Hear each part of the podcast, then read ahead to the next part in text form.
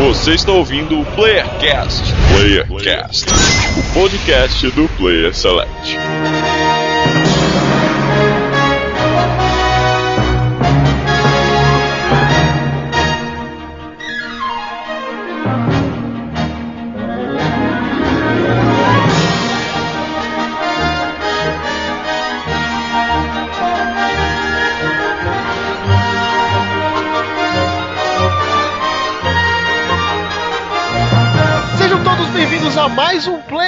Playercast. Diretamente de São Paulo, eu sou o Daniel Deloche. E de Minas Gerais, Igor aqui. E hoje um tema muito especial, um podcast especial, porque eu vou falar de uma empresa que, ao meu ver, é a queridinha do momento. Não vejo muita gente tacando pedra nela. Talvez a mais fraca hoje, não sei. que isso, eu digo que é a, a mais importante empresa do mundo dos videogames. Ah, isso com certeza. A mais importante. Hoje vamos falar um pouco da história da Nintendo e um pouco da história dos videogames, né? Porque falar de Nintendo é falar da história dos videogames. Então, você aí, nintendista, você que não é nintendista, esse podcast é importantíssimo para você saber mais da história do seu videogame favorito também, porque acaba passando por isso também. Mas antes, Igor, o que, que nós vamos fazer? E-mails. Ai, Deus!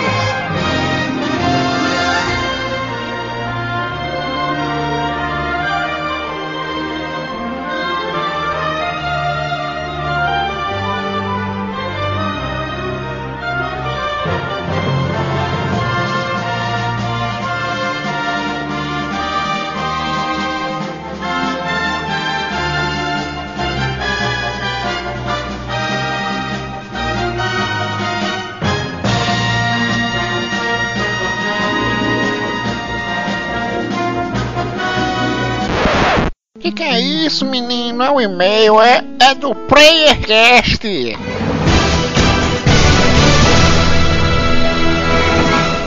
Tão chique esses meninos, hein?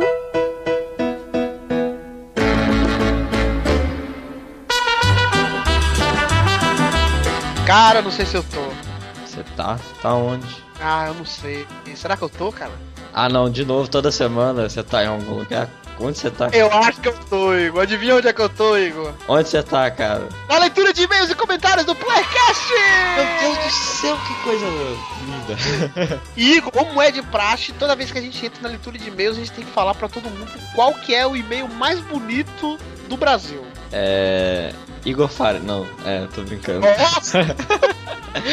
Contato arroba playerselect.com.br E também temos que lembrar toda semana pro pessoal espalhar pros seus amigos, né? Compartilhar aí nas redes sociais e etc. É, Facebook do Player Select Incoming, a caminho, está chegando. Sim, ó, e não adianta pensar, ah, eu não vou fazer porque eu não vou ganhar nada com isso. Você pode ganhar sim, em breve teremos prêmios aqui no Play Select, hein? E temos também o feed, né, Igor? Quem não assinou, assine. Sim, temos também o iTunes que tá com alguns problemas em duas edições que eu vi recentemente. Como eu- a gente ainda tá aprendendo a mexer nessa questão aí, é, de feed, iTunes, etc., ainda estamos corrigindo, mas você pode baixar pelo nosso site que é muito mais legal e da hora. Sim, sim. E vamos aos e-mails. Vamos! O primeiro e-mail é o do Brenner Roncarati. Roncarati, cara, desculpa o teu sobrenome, eu não sei pronunciar. Se eu errei, me desculpe. 18 anos, estudante de Santa Luzia, Minas Gerais. Terra Meu do Igor Deus, lá. meu Deus, gente de Santa Luzia ouvindo lá, Minas Gerais. Você mora em Santa Luzia, Igor? Não, mas é porque ou é Belo Horizonte ou é o resto. Ah, é verdade. Nada bem de Belo Horizonte. E Uberlândia também. Ó, pessoal de Nova Lima, pessoal de Santa Luzia, pessoal de Contagem, o pessoal que não sabe o que que é essas três cidades que eu falei daqui de Minas, mandem e-mails. É, e um exemplo, né? O, o Brenner ganhou o nosso troféu joinha de hoje, porque ele mandou corretamente, né? Idade, o que ele faz, de onde ele é. Parabéns, Brenner. Lembrando que é um e-mail do nosso podcast muito especial, né, Igor, de Assassin's Creed. Meu Deus do céu, nosso podcast lindíssimo. Falamos de todos os Assassin's Creed, do 1 ao 3. Chegamos até a comentar o que a nossa expectativa pro 3. Não tem spoilers do 3, mas dos outros tem. Vai lá ouvir. É, tá linkado no post, né? Também porque esse podcast foi um dos que a gente teve problema no iTunes. O pessoal não ouviu ainda, não acredito nisso. Como vocês perderam isso? Não deixe de ouvir. Acredito, não sei pro Igor, acho que pra ele também é um dos podcasts que a gente mais tinha vontade de fazer, né, Igor? Antes de, de começar com o projeto do Play Pô, Select. verdade, a gente falava assim, nossa, ninguém nunca fez um podcast de Assassin's Creed, né? Pelo menos eu não conhecia nenhum podcast que fez. E a gente foi lá e fez. E eu, eu acho que foi o nosso melhor podcast até agora. Ô, Igor, eu acho que o nosso melhor podcast é esse que você vai ouvir agora. Tem que esse, que esse é o melhor, cara. é verdade. Não, mas o da Assassin's Creed é melhor. Não, não, dessa semana é melhor. E aí o da semana que vem vai ser melhor e assim por diante, que a gente sempre se supera. É. Mas vamos. Começando o e-mail do Brenner, ele começa falando: ótimo podcast e parabenizo vocês por estarem melhor a cada episódio. Olha aí, Igor, estamos evoluindo. Sim, somos Pokémons. É, ó, sobre a série Assassin's Creed, eu acho que é uma das melhores séries lançadas nos últimos anos. Eu só espero que a Ubisoft não estrague a série lançando milhões de continuações e torne o jogo repetitivo e cheio de clichês. É. Já é o quinto jogo em seis anos. É, mas eu ainda acho que ela tá no nível de aceitação ainda. Vamos ver agora depois do Assassin's Creed 3 quanto tempo. Eu acho que eles vão dar um tempinho, porque tem novas. Será, cara? Um ano? Você acha que eles vão deixar de lançar no que vem? Ah, cara, ano que vem tem o Watch Dogs, né, cara? Eles não vão lançar dois blockbusters no mesmo ano, será? É verdade, não sei. Vamos ver. Eu acho que talvez o Watch Dogs esteja chegando aí pra tá intercalando com o Assassin's Creed, quem sabe. Ele continua falando. Sobre a história, eu acho ela uma das melhores pra mim, embora complexa e que parece que não vai ter fim. Eu imagino que no final o Desmond vai se tornar um dos assassinos e com o conhecimento dos seus antepassados, ele irá se tornar um dos maiores assassinos de todos os tempos. Irá derrotar definitivamente os Templários. É um raciocínio, acredito eu que lógico, né? Um Assassin's Creed dos dias atuais. É tipo Sim. Mirror's Edge. Pra encerrar, é, pra encerrar a saga. Eu, eu tô com o Brenner, eu vou por aí também. Uhum. Ele termina falando que tem apenas um PlayStation 2, cara, muita gente. Coitado dele. Não, não faz isso, Chico. PlayStation 2 é foda pra caramba, cara. Não, cara, PlayStation 2 tem um dos melhores jogos de todos os tempos, é, é um dos melhores videogames de todos os tempos. Agora, cara, eu fico impressionado como tem tanta gente que tem PlayStation 2, não só no Brasil, como no mundo, cara. Vende até hoje essa. Verdade, cara. Ó, mas gente, parem de comprar o PlayStation 2 que o PlayStation 3 vai baixar agora. E aí vocês podem pegar o PlayStation 3. E eu Ou. Xbox, ou até o Zibo. Tem o Zibo. Não, o Zipo cancelou já. Bom, ele fala que tem apenas o PlayStation 2 e joga nos videogames dos amigos dele. Olha aí, ó, que safadinho. Ah, ó. já fiz muito isso. E ele falou que nesse fim de ano, se tudo correr bem, ele ganhará, Igor, de Natal, um videogame. As suas pressas foram ouvidas, Igor. Meu Deus, mas aí temos uma lesão difícil, hein? Porque ele pede a nossa opinião. Qual deveria comprar? Um Xbox, um Play 3 ou um Zibo? Ele não colocou, mas eu coloco aqui o Zibo. Como que a gente vai ajudar o nosso amigo Brenner? Uma decisão muito difícil. PlayStation 3, cara, é o melhor. Você acha, assim, os melhores exclusivos. Ó, primeira pergunta que eu já faço pra você, Brenner. Você vai jogar online? Porque tem muita gente que compra os consoles novos e não joga online. Aham. Se você não for jogar online, Brenner, eu aconselho você a pegar o PlayStation 3. cara.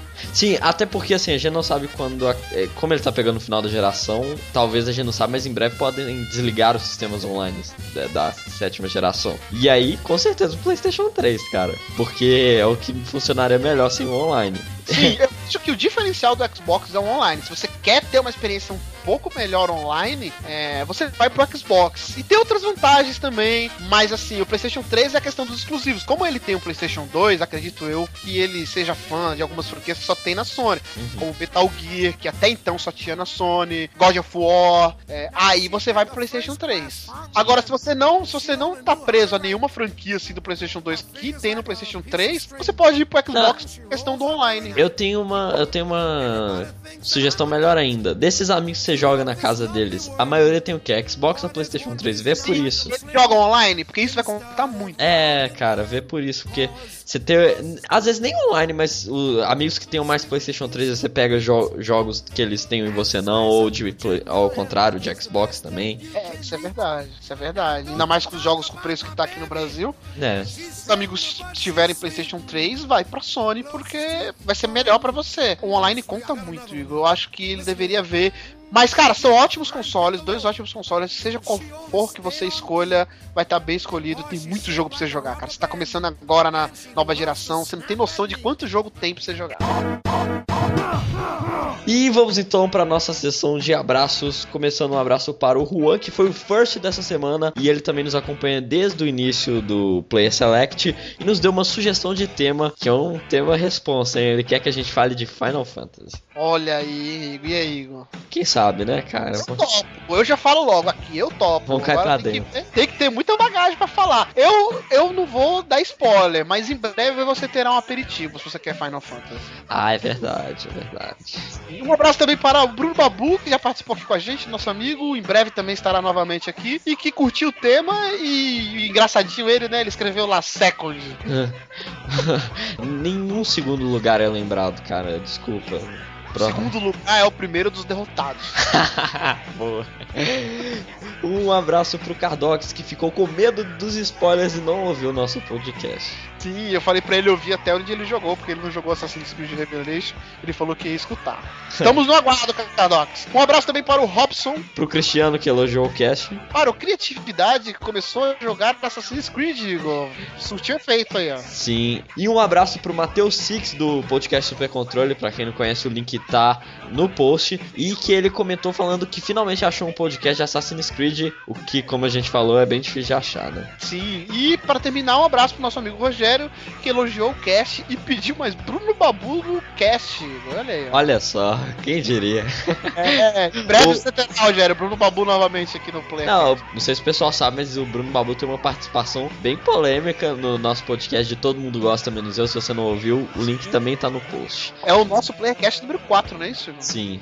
Vai. E agora, para de enrolação, não acho que tá na hora do quadro mais odiado pelos nossos ouvintes, que é o quadro da piada da semana. É, todo mundo quer que a gente pare, mas nós somos insistentes, vamos achar piadas boas. Você tem uma piada boa, não? Acho que você é a vítima. Eu dessa. tenho a melhor de todas essa semana agora. Não é... É. Ó, vou avisar que não é muito difícil superar as nossas piadas e ser a melhor piada. Sim, então, piorar não tem como, diz Tirico, pior que tá não fica. É, então a piada será de um tema é, específico relacionado à Nintendo, né? Com o nome é, de um personagem da Nintendo, né? O Mario, vamos lá. Tinha um garoto, Igor, que todo dia que ele ia pra escola, ele era zoado pelos amiguinhos dele. Aquela zoeira que a gente é acostumado, sabe? Todo mundo perguntava pra ele, você conhece o Mario? Aí o garoto chega que Mario, é esse colega? Que te pegou atrás do armário? Ai, todo mundo dava risada. A piada mais sem graça da internet. Sim, a mais velha da internet. É. Todo dia eles falavam isso pro garoto. Aí o garoto um dia ficou chateado, chegou em casa e falou pai: Pai, todo dia o pessoal me zoa com essa piadinha do Mario. Eu não aguento mais, eu quero sair daquela escola e tudo. Aí o pai chateado fala assim: Filho, quando for assim, você chega neles e pergunta: Ei, vocês conhecem Joaquim? Aí eles vão falar: Que Joaquim? Daí você fala: Que encheu o seu rabo de capim. Aí o menino Ah, flou o peito assim e falou: ah, agora sim eu vou dar o troco. Aí no dia seguinte, o garoto foi todo empolgado pra escola, né? Aí quando chegou perto dos colegas dele, ele chegou e falou assim: Ei, vocês conhecem o Joaquim? Aí os amigos dele falou: Ah, o primo do Mario. Aí ele respondeu: Que Mario?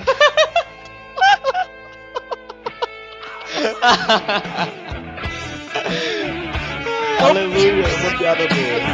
Não pode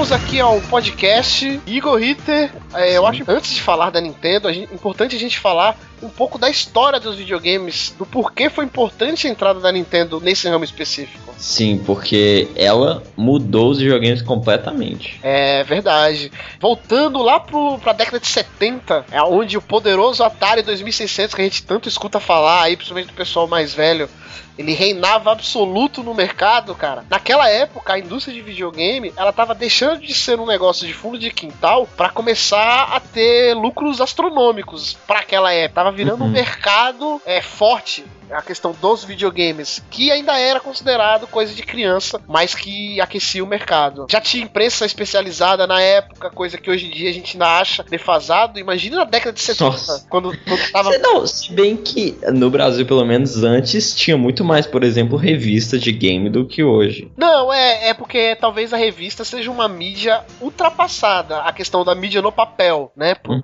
Com a entrada da internet e tudo mais. Mas imagina, tipo, um jornalista de games na década de 70, cara. Como que Nossa.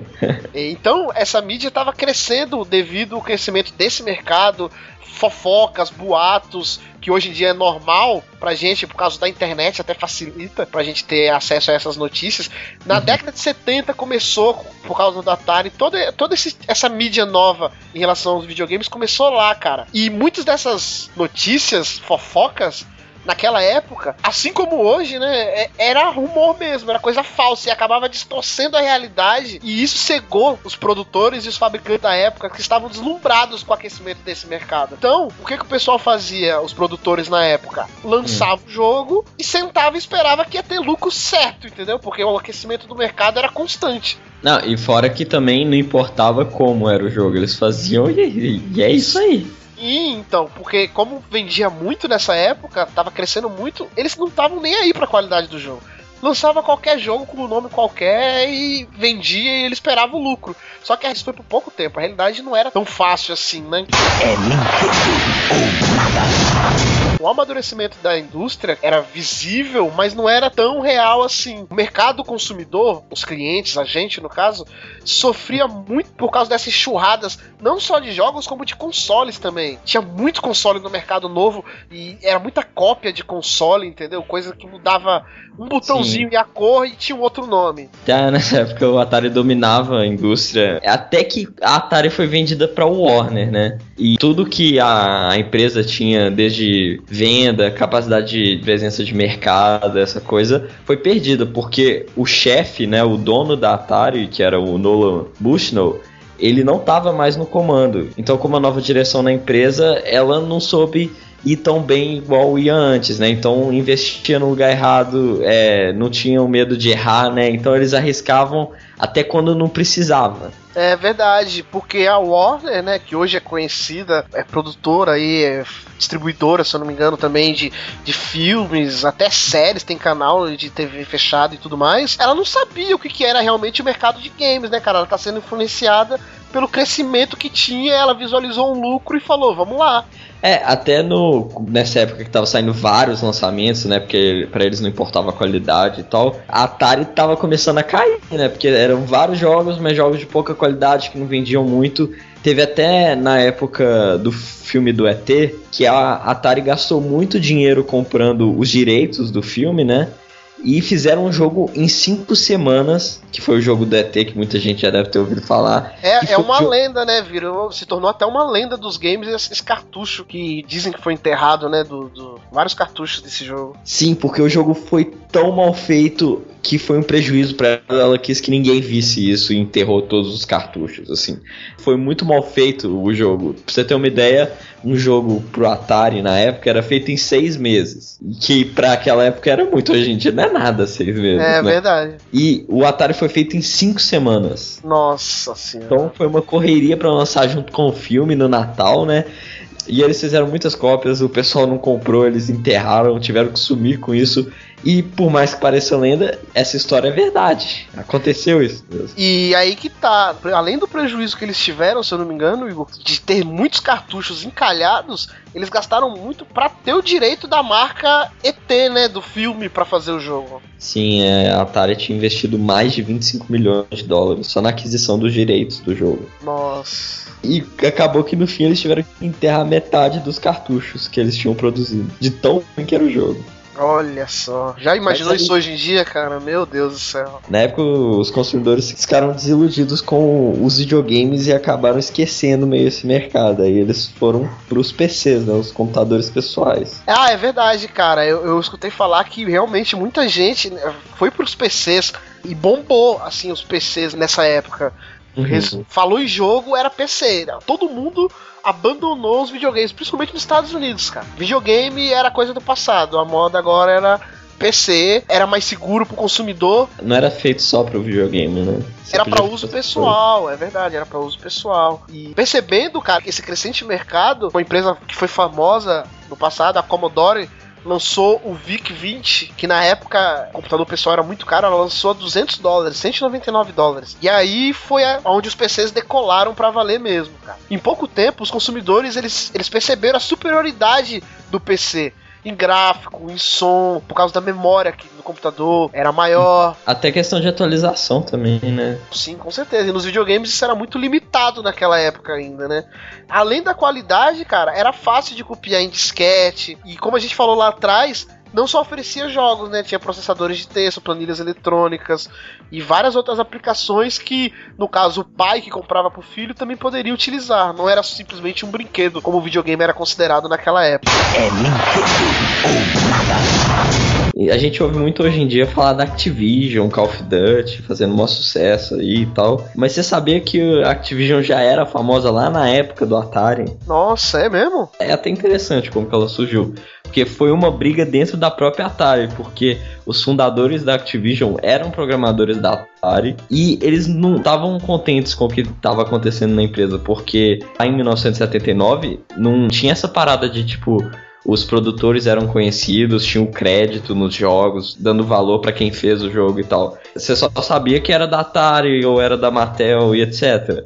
Então, como eles não tinham esse crédito, eles resolveram sair da Atari e fazer a própria empresa deles. É, isso tem muito a ver com a entrada deles na Warner, se eu não me engano, não é? Porque na Warner tinha esse lance de ter crédito, de Sim. ganhar uma porcentagem, se eu não me engano, por causa do filme ou da série, sei lá. É porque hoje em dia todo mundo que tá envolvido no lançamento de um jogo ganha uma porcentagem dos lucros dele, mesmo que seja muito pouca, né? Mas ganha. Como se fosse uma comissão, né? É, pelo jogo que você fez, fora o seu salário. Só que isso era bem diferente lá nos anos 70 e 80, porque ninguém ganhava nada. Você fazia o jogo e quem ganhava dinheiro eram os fabricantes. Então, quando a Atari foi vendida para Warner, o pessoal que trabalhava lá começou a pensar: por que, que diretores, atores, é, músicos ganham royalties sobre os produtos deles e eu não.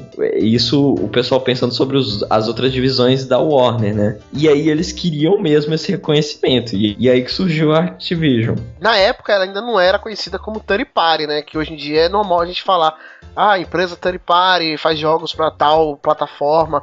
Nessa época era meio difícil a Atari ter controle de quem fazia os jogos pra ela. Sinceramente era meio que quase impossível, ela não, não dava valor pra isso também. Então a Activision, mesmo contra a vontade da Atari, fazia jogos pra Atari, né? A Atari tentava bloquear isso da justiça, mas ela nunca conseguiu. Eu vi que em um dos julgamentos naquela época a Hum. justiça reconheceu oficialmente a Activision como a primeira third party. Isso oficialmente mesmo, sabe? Como uma empresa que faz jogos, licenciada. É engraçado você pensar nisso que antigamente uma empresa não queria que a outra fizesse jogos pra ela. Hoje em dia as empresas lutam por empresas que façam jogos exclusivos pra elas e antigamente É. eles não queriam isso. É verdade, porque como eu disse lá no começo, era um mercado ainda meio que fundo de quintal, tava crescendo ainda. Então, juntava o Zezinho e o Manezinho e falava, vamos programar, fazer um joguinho pra plataforma tal. E a Atari quase que não conseguia impedir isso, entendeu? Algumas horas conseguia, ah, talvez presas mais fracas, assim ela conseguia judicialmente, mas com a Activision ela não conseguiu. Até que a Activision conseguiu esse portfólio de ser uma third party oficialmente, a primeira, né? A gigante Aham. que hoje em dia a gente vê que a Activision se tornou, não é à toa, ela foi a primeira a pleitear esse, esse nome de third É, party. não, não foi do nada, tem muito tempo já. Ah, é verdade. E a partir daí, cara, muitas empresas fundo de quintal foram surgindo mais ainda e tentando tomar vantagem desse mercado, entendeu? Tentando também se Uhum. tornar uma empresa oficialmente chamada de third party, né? E virou uma bola de neve. E com o lançamento de tantos jogos, fez com que o mercado ficasse super saturado. As lojas ficaram sem espaço físico para armazenar e expor os jogos que ficavam encalhados, porque nessa época o PC tava começando a subir, o pessoal tava dando valor Ah, pros é PCs. verdade. E aí, cara, como uma medida de desespero, na tentativa de desafogar esse estoque e gerar algum fluxo de caixa, algum lucro, mesmo que seja mínimo, eles acabavam retornando os cartuchos para os fabricantes, no caso a Atari, que também sem dinheiro não podia ressarcir as lojas. Não podia devolver o dinheiro que as lojas pagou. Então o que, que ela fazia? Ela diminuía o preço para tentar obter o lucro, mesmo que seja mínimo. Então o jogo que custava em média 34 dólares 90, 35 dólares arredondando, eles vendiam por 5 dólares naquela época. Caraca, é a Steam do... É, só que a Steam desesperada, né, por dinheiro. Porque era capaz de falar 5 dólares e leva outro de graça ainda, porque tinha muito jogo calhado mesmo, entendeu? Uhum. Então a, a indústria que tava aquecendo, era uma indústria promissora, a indústria de videogames naquela época, já não era mais uma aposta certa, né, cara? Tornou um canal grande de prejuízos. E todas essas empresas que a gente viu surgindo nessa época, elas começaram a fechar, né? Porque foram saindo fora, não tinha mais é, lucro, né? O mercado estava saturado. E menos a Atari, né? Que ela era maior, conseguiu resistir devido ao suporte da Warner e tal. E a Activision, óbvio, que a gente vê até hoje. Isso não porque ela apostou na Atari, mas porque ela começou a trabalhar nos computadores. ela a- teve visão, ela teve visão de mercado. Sim, porque foi onde estava dando certo. E isso você vê até hoje, né? Porque a Activision ela só aposta no que é lucro certo, né? Tanto que antes era a série Guitar Hero, hoje em dia é Call of Duty. Ela mata séries dela pra continuar só com Call of Duty. né? Ela já aprendeu lá na década de 70 e 80, ela já aprendeu a apostar no certo, né? né? Porque enquanto as empresas menores estavam afundando, a Activision estava subindo, estava lucrando. Tanto que hoje em dia a Activision, em questão de lucro, pelo menos, é a maior third party, é a primeira e a maior. Graças ao Call of Duty, né, cara? Hoje em dia é, mas se você for ver, cada tempo ela teve um título grande, né? Como Call of Duty, Guitar Hero e etc. É verdade. Mas mesmo com todas essas promoções, liquidações que eles estavam fazendo para enganar o consumidor a, a livrar o estoque deles, né? As lojas acabaram percebendo que videogame não, não tava rendendo mais, não tava dando mais lucro para eles. Então esses milhares de jogos que estavam na prateleira e os consoles também, que eles foram substituídos por outros produtos. Então o videogame foi ignorado, tanto que caiu no esquecimento até dos próprios consumidores. O videogame morreu durante um tempo. E chegou nesse mesmo momento a era dos computadores, né? Foi então que surgiram PCs mais famosos como o famoso MSX, né? Muita gente conhece ele. A gente não vai falar muito dele. E ele foi até o grande responsável pela volta das pessoas que gostavam de videogame, porque nesse PC você tinha gráficos surpreendentes para época e foi o início de grandes franquias como Metal Gear, é, Vampire Killer, É verdade, cara. como o preço era acessível para os consumidores em comparação a IBM e outras que existiam na época, fez com que o interesse por videogame voltasse, mesmo não sendo ainda com consoles, mas sim com PCs, computadores. Sim, e isso que você falou é muito importante, porque nessa época, consoles de mesa tava tendo um preconceito generalizado por consumidores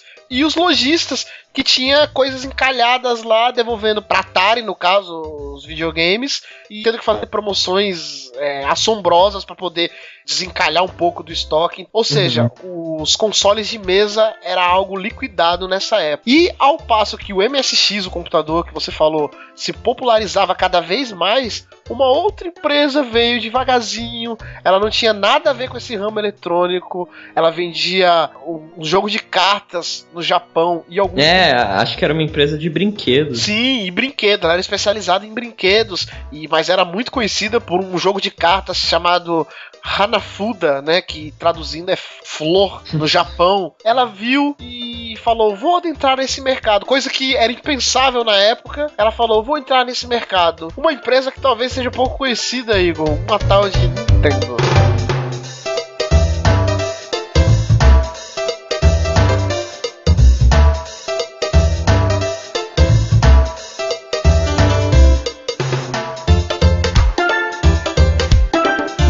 Como eu disse, depois de muito analisar o mercado, né, ver as questões das necessidades que tinha, o motivo que levava a indústria a sucumbir e montar um projeto a partir disso, né, Uhum. ver por que, que os consoles não estavam mais vendendo, não tinha mais procura por consoles, a Nintendo lançou o primeiro console dela lá no longínquo dia 15 de julho de 83, cara.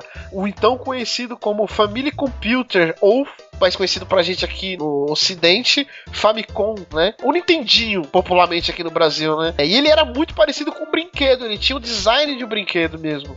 Né? Mais do que o de console, como o Atari era e outros mais, né? E cara, vendeu como água lá no Japão. Vendeu muito. Ele vendeu mais de 2 milhões e meio de unidades em menos de um ano, cara. Caraca, pro, pro mercado que tava morto, isso é muita coisa. Sim, lembrando que é no Japão, né? Ou seja, no Japão ela conseguiu rapidamente ressurgir esse mercado de consoles em menos de um ano, cara. Foi grande mesmo as vendas dela. Uhum. Então, mas aí não demorou muito, né? Ela já tava fazendo fama no Japão e a Nintendo decidiu que tava na hora de ir pro mercado falido dos Estados Unidos. Então, mesmo com a devastação que o mercado tava e ainda assim com a confiança pelo sucesso que foi no Japão, a Nintendo ainda tinha medo pelo que a Atari poderia fazer com ela, né? Porque a Atari não tinha morrido, ela foi uma das poucas que sobreviveu. E ela era muito grande nessa época, então todo mundo respeitava ela. Ainda mais o suporte da Warner, né? Sim, tanto que houve um período de análise de mercado, eles ficaram vendo, fazendo pesquisa se valia a pena, como fariam isso, né? E vendo que esses riscos seriam demais, a Nintendo optou por vender os direitos do Famicom para Atari. Então, em vez de brigar, eles eles tentaram se unir com a Atari para tentar ter algum retorno né, no investimento, né? Só que acontece que a Atari recusou o pedido. Falando que esse brinquedo ele, é, não era interessante para eles nas circunstâncias que o mercado tava na época. Cara, a, a atitude da Nintendo foi até correta. Eu acho que, analisando assim, era muito arriscado ela fez certo, né? Eu vou falar com a empresa especialista, a que dominou o mercado por muito tempo e tudo mais. Só que eu não vou tirar a razão da, da Atari, cara, porque o design desse aparelho é muito feio. Muito. Ele parece aqueles. Nossa, aqueles gravadorzinhos antigos, sabe? De criança. De criança, cara. Então ela falou: Meu, esse negócio nunca vai dar certo. Cara, mas como se arrependem hoje em dia, hein? Ah, deve ter se arrependido demais. Mesmo a Nintendo tendo tomado esse chute na bunda da Atari, ela não desistiu do mercado americano. Então ela providenciou uma estratégia para conquistar e entrar nesse mercado. Primeiro o que eles fizeram foi novas pesquisas com lojistas dessa vez que também rejeitavam a ideia de vender um brinquedo pelo visual deles, né? E acabou que a Nintendo resolveu fazer o redesign do Famicom. Decidiram mudar completamente o visual do console, que não chamava a atenção, né? Eles quiseram se adequar ao pessoal dos Estados Unidos. E aí, logo que eles mudaram o visual do console, eles também resolveram mudar o nome, né? Porque Famicom, que é Family Computer, não era muito chamativo lá nos Estados Unidos naquela época. Então eles resolveram mudar para Nintendo Entertainment System ou o NES, né? O Nintendinho, que hum. todo mundo conhece. Ah, isso mesmo, cara. Além de mudar esse design, que era realmente muito necessário, na minha opinião, não ter mais o visual de um brinquedo realmente, eles uhum. investiram muito em publicidade e propaganda, cara, nessa época, entendeu? Até que em 1985, dois anos depois de ser lançado no Japão, o Nintendinho, conhecido aqui pra gente, né, lá como Famicom, chegou oficialmente ao mercado norte-americano, cara. E o interessante disso tudo é que a hum. Nintendo teve a sensibilidade para identificar as necessidades que tinham os americanos, né, atacando todas elas para não ter erro. A empresa adaptou o produto à realidade da cultura do país, né? Ela pensou muito na cultura do país. Esse lance do nome que você falou, ah, Family Computer, isso cola no Japão, questão de família, juntar família para jogar. Nessa época, é, americana era um povo mais descolado. E o NES, então, não foi vendido nos Estados Unidos nem como videogame, nem como brinquedo, mas sim como centro de entretenimento. Olha aí, coisa que a gente escuta, coisa que a gente escuta falar muito hoje em dia, né? Não, nosso videogame não é um videogame, é um centro multimídia, né? É, eu achei que essa expressão era nova. é, desde a época do Nintendinho já, já foi vendido desse jeito. É um centro de entretenimento, cara. Só que teve problemas também. Coisa também que na atualidade existe, existiu nessa época, Igor, porque teve algumas falhas das placas mãe dos primeiros lotes do Nintendinho, cara, que gerou inclusive um recal, né? Aquela troca que tem do aparelho usado por um novo. Nossa, é 3RL. sim, sim. E isso gerou até um certo preconceito no início com o Nintendinho, porque, pô, o aparelho vem com defeito, como assim? E com a chegada do Nintendinho, ele marcou por trazer de volta o mercado de consoles, né? E se tornou referência dali pra frente. É Nintendo ou nada.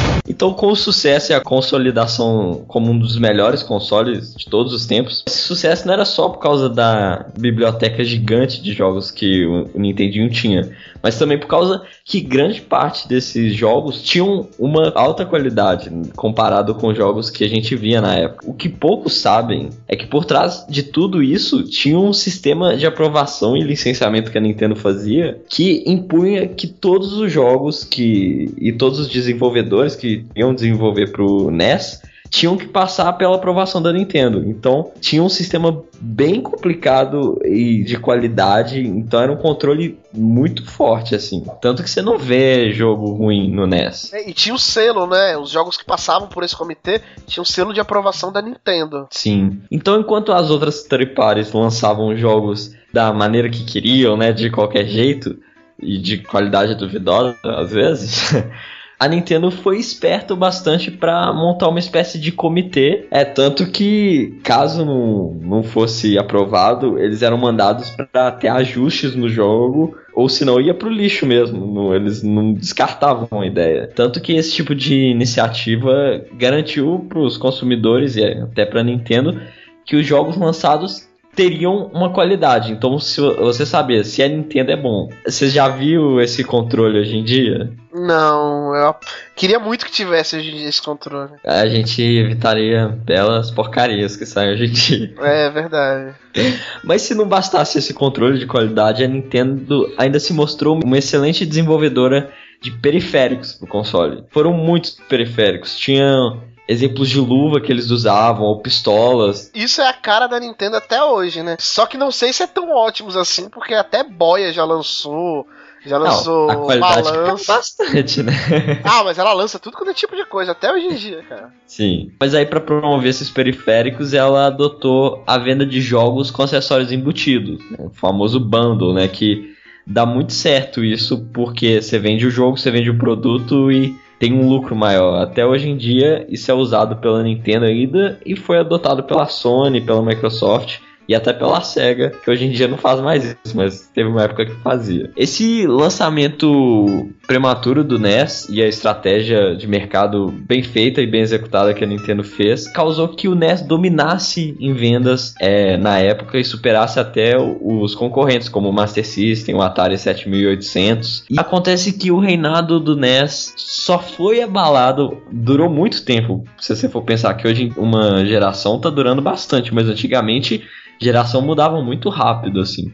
É, durou até os anos 90, quando surgiu os primeiros consoles 16 bits, mas mesmo assim o NES continuou sendo produzido no Japão até 2003. Nossa, 2003. O ah, pra você ter uma ideia, o PlayStation 2 é feito até hoje. Ah, mas PlayStation 2, né, Igor? Agora não, mas você vai ver quanto vai ter o 4 e ainda vai estar no 2 sendo produzido. Ah, não duvido não, cara. E trazendo mais pra nossa realidade, no Brasil, o Nintendinho também fez muito sucesso, cara. É, na verdade, Nintendinho só existe aqui no Brasil, né? Lá fora é. ele é conhecido como Famicom. Ele foi lançado oficialmente aqui em 93 e ele veio com o design norte-americano. Ele não veio com aquela aparência de brinquedo lá dos japoneses. Ele veio já com design moderno, né? E para variar, né? Estamos no Brasil, não poderia ser diferente. Tiveram vários clones dele, produzido pela CCE, o Top Game, que eu já vi. O Dynacon, que é vendido até hoje como Dynavision 3. Dynavision, cara, é aquela parada do programa da SBT lá de criança. Dyna... É, você ganhou um Dynavision, é. Nossa, que legal! Ele é um clone do Nintendinho, cara. A Gradiente, que viria a ser muito importante mais pra frente, com o Phantom System, que eu lembro que eu via Phantom System nessa época. Muitos outros, cara. E até hoje, você encontra no mercado esses videogames, sendo que o mais conhecido se tornou o Polystation, né? Que a gente brinca e fala, olha, estão vendendo olha, Polystation.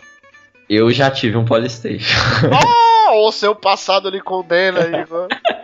e é bem fraco, cara. É, até porque eu ganhei um Polystation esperando o PlayStation 1. Então. Nossa, música triste, música triste. Mas hoje em dia a gente brinca e tudo, mas foi um mal que veio para o bem, cara, porque não só nos outros mercados, mas no Brasil também a questão dos PCs estavam crescendo, os consoles de mesa estavam praticamente abandonados. Então essas marcas, entre aspas, clones que trouxeram o Nintendinho para cá, acabou facilitando e divulgando os consoles console de mesa novamente aqui no Brasil, né, cara? É, tanto que naquela época, se você for parar pra pensar, o Brasil estava mais envolvido em videogame, tinha um mercado maior assim do que hoje em dia. Estamos voltando a ter isso, mas o videogame era mais presente naquela época, até por causa dos cones, né? Que era acessível para qualquer um poder ter um videogame. É verdade. Vendo aquele tópico que você falou, a Atari considerou indecente a proposta que a Nintendo fez daquela parceria, né? E, Uhum. e incomodou muito ela que a Nintendo não se abalou com o não dela e mesmo assim ingressou no mercado e conquistou o mercado. Então, Uhum. nessa época, estavam sendo lançados vários modelos de Atari desesperadamente para retomar a liderança do mercado. Estávamos no Atari 5200, olha só. Eu nunca entendi esses números, cara. É, mudava uma coisinha e eles mudavam o número e falavam que era novo modelo, né? Inclusive, graficamente, ele era melhor que o Nintendinho, mas mesmo assim não vendia mais que o Nintendinho. E a Atari se desesperou pra valer, cara. E com o intuito de recuperar esse prestígio que ela teve no passado, ela realizou uma pesquisa com usuários desse modelo novo do Atari, né? Que era o 5200, pra saber o que, que eles queriam de um novo videogame, né? Eles viram que a questão da Nintendo fazer pesquisa deu certo, falaram, vamos fazer também. E aí surgiram várias reclamações, cara. Porque, como a gente falou lá no começo, a questão da Atari ainda não era uma coisa tão profissional assim. Era feito meio que às pressas. Então, o controle vivia dando problema. né? Muitos reclamavam da questão dos periféricos que você comentou que a Nintendo trazia junto com os jogos, a questão da arminha, Uhum. da luva. No Atari isso não tinha. Ou até a falta de bons jogos mesmo, porque continuava sendo lançado uma enxurrada de jogo, só que um ou dois é que valiam a pena, né? E aí, com Sim. esses dados em mão, a Atari tratou de trabalhar e fez, adivinhe, mais um console, o Atari 7800. Nossa, que nome genial. É, e esse é, prometia. A Atari tinha certeza que esse console ia acabar com a Nintendo, como ela sempre fez, né? Quando surgia algum console ameaçasse ela, ela lançava um novo e acabava com esse console, né? Só que ela lançou um ano depois no Famicom, né? Na verdade, o Famicom não tinha nem chegado ainda oficialmente nos Estados Unidos. Ela lançou um ano depois que a Nintendo ingressou no Japão. Atari, com mais memória, um processador mais evoluído, né? Mais potente, a placa de vídeo superior a qualquer console que já tinha sido lançado. Esse modelo do Atari 7800 ele prometia ser simulação do arcade que fazia sucesso já na época, na casa de cada família, cara. Teve esse chip gráfico chamado de Maria, na época, era o mesmo chip gráfico, tinha o mesmo padrão dos arcades. Ele era capaz de exibir mais de 100 objetos simultâneos na tela, né? Coisa que hoje é, pode ser bobeira, mas na época era revolucionário. Aham. E foi um boom gigante, cara. O lançamento desse console foi muito famoso na época, fez um estardalhaço grande no mercado. Só que, ao mesmo tempo, tiveram problemas, né? A Atari teve problemas com a Warner naquela parceria que eles tinham. E a Atari acabou sendo vendida para Jack Tramiel. Jack Tramiel era o fundador da Commodore, aquela marca de computadores que você tinha falado que foi uma das primeiras a, a ver o mercado dos games nos PCs, né? Só que o Jack, ele não se sentia seguro em lançar esse console depois dos fracassos que tiveram em vários outros modelos de Atari. Então ele acabou demorando para lançar, na dúvida se ia dar certo ou não ia, o investimento era grande. E aí, quando ele foi decidir lançar, o aparelho já estava praticamente morto, né? Porque Tarde demais, né? é, porque conforme a Nintendo ia crescendo, ela adotou uma política de contrato com as third parties que, para você assinar contrato com a Nintendo, você não poderia lançar jogo para nenhuma outra plataforma. E como a Nintendo era praticamente a única no mercado na época que vendia mais, ninguém pensava nisso. Falava, não, vou assinar com a Nintendo porque não tem nenhuma outra para fazer. É o mais vantajoso da época. Com certeza. E aí o Atari não tinha apoio das third parties, ela por si só não tinha forças, porque a Commodore não era especificamente de consoles, ela era focada em PCs. Então ele praticamente, que era o grande risco para Nintendo, acabou sendo um console morto, né? Esse Tremor ele era fissurado em computadores, cara. Aí ele acabou lançando um computador é, meio que misturado com console, que era chamado de Atari XZ. É, Pelo menos não tem mais número no nome. é, pelo menos eles inovaram nisso, né? Era, era um computador, mas era um computador meio que console, porque ele era praticamente voltado para jogos apenas, né? E aí a Atari começou a se dedicar apenas a esse console, lançando até acessórios, jogos que iriam inicialmente ser para os dois modelos, né? Pro Atari 7800 e para esse Atari XZ, mas aí eles desistiram do Atari 7800 e ficaram nesse PC misturado com videogame Atari XZ.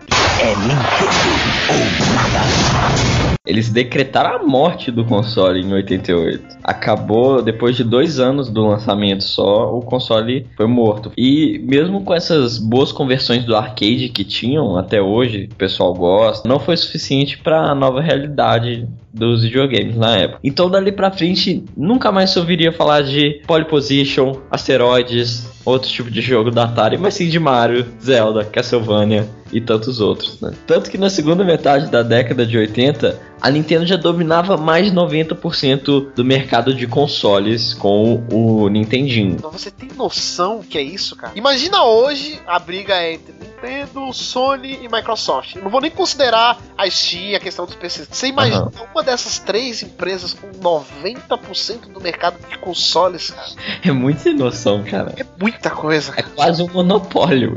Eu acho que talvez a que tenha chegado mais próximo disso foi a Sony na época do PlayStation 2, mas eu ainda duvido que tenha sido 90% do mercado. Mas então a indústria queria que aparecesse uma nova empresa para competir com a Nintendo, né? A Atari já tinha tentado e fracassou, e muitas empresas tinham vontade de entrar no mercado, mas tinham meio que um receio, né? Depois que, que eles viram o que, que aconteceu com a Atari, né? Menos uma. Tinha uma que tentou. Você adivinha o nome? Sabe qual é? Eu já respeito ela só por essa coragem, porque como você falou, a Atari era muito respeitada. Ela era tipo a Globo dos videogames, tá ligado? Uhum. E aí veio pra Nintendo lá no Japão, fez sucesso, chegou aqui, arrasou a Atari. E, meu, quem é que vai bater de frente com a Nintendo? É Nintendo ou nada. A SEGA tinha tentado entrar no mundo dos videogames antes, mas tinha fracassado contra protótipos que ela tinha feito de consoles. Mas com o surgimento da Nintendo e o novo mercado que apareceu junto com ela, ela não mediu esforços para voltar para esse mercado dos videogames. E lançou lá o Master System com foco nos portes de jogos de arcade, que já fazia muito sucesso na época. E apesar de ter muito sucesso na Europa, aqui no Brasil também, lá na Oceania, nos Estados Unidos e no Japão, a Nintendo já estava consolidada. Tanto que o Master System fracassou nesses lugares. Aqui no Brasil, você lembra da, da fama do Master System? Eu lembro, lembro muito. Eu acho que foi aí que já começou a, talvez a maior guerra assim, de fanboys que existiu, na minha opinião, que é entre ceguistas e nintendistas, porque já começou daí, cara. Muita gente defendia com unhas e dentes o Master System, que ele era melhor e tudo mais. Ele tinha portes de jogos traduzidos aqui e tudo mais, e isso contava uhum. muito. E as pessoas mais antigas que tinham videogame há mais tempo defendia a Nintendo, né? Com Mario, com Zelda, uhum. como você mesmo falou. Mas o console fracassou nesses lugares que são os principais lugares, né? Então... É, como eu falei, aqui no Brasil não é o principal mercado. Você falou que na Europa também fez sucesso. Sim, é, a Europa na... na... época ainda não era a Europa gigante que a gente vê hoje, né? Sim. Então o que contava mesmo mais era Estados Unidos e Japão. E como os dois foram mal, então é. não teve a chance, né? Mas teve uma coisa que a SEGA tirou de bom do Master System. Os lugares que o Master System fez sucesso no Brasil e na Europa e na Oceania foram lugares que a SEGA tinha parceria com outras empresas. Por exemplo, no Brasil era a Tectoy, que fazia portes dos jogos e traduzia eles, né? Bem importante importante isso. E eram lançados serviços e produtos licenciados do Master System no lugar, né? Por exemplo, Brasil. E isso virou uma febre. Tanto que aí que entra aquela parada que eu falei de que antigamente o mercado no Brasil era maior, né? Essa questão da Tectoy ajudou bastante o mercado brasileiro. Mas mesmo com isso não rivalizava de igual para igual em relação a vendas com a Nintendo, né? A SEGA surgindo no mercado, então, deixou a Nintendo esperta, vamos dizer assim, né? O Nintendinho vendeu cerca de 67 milhões de unidades. Coisa que na época que não existia console de mesa mais, era um mercado totalmente desacreditado. Vender 60, quase 68 milhões de unidades foi um êxito gigantesco da Nintendo.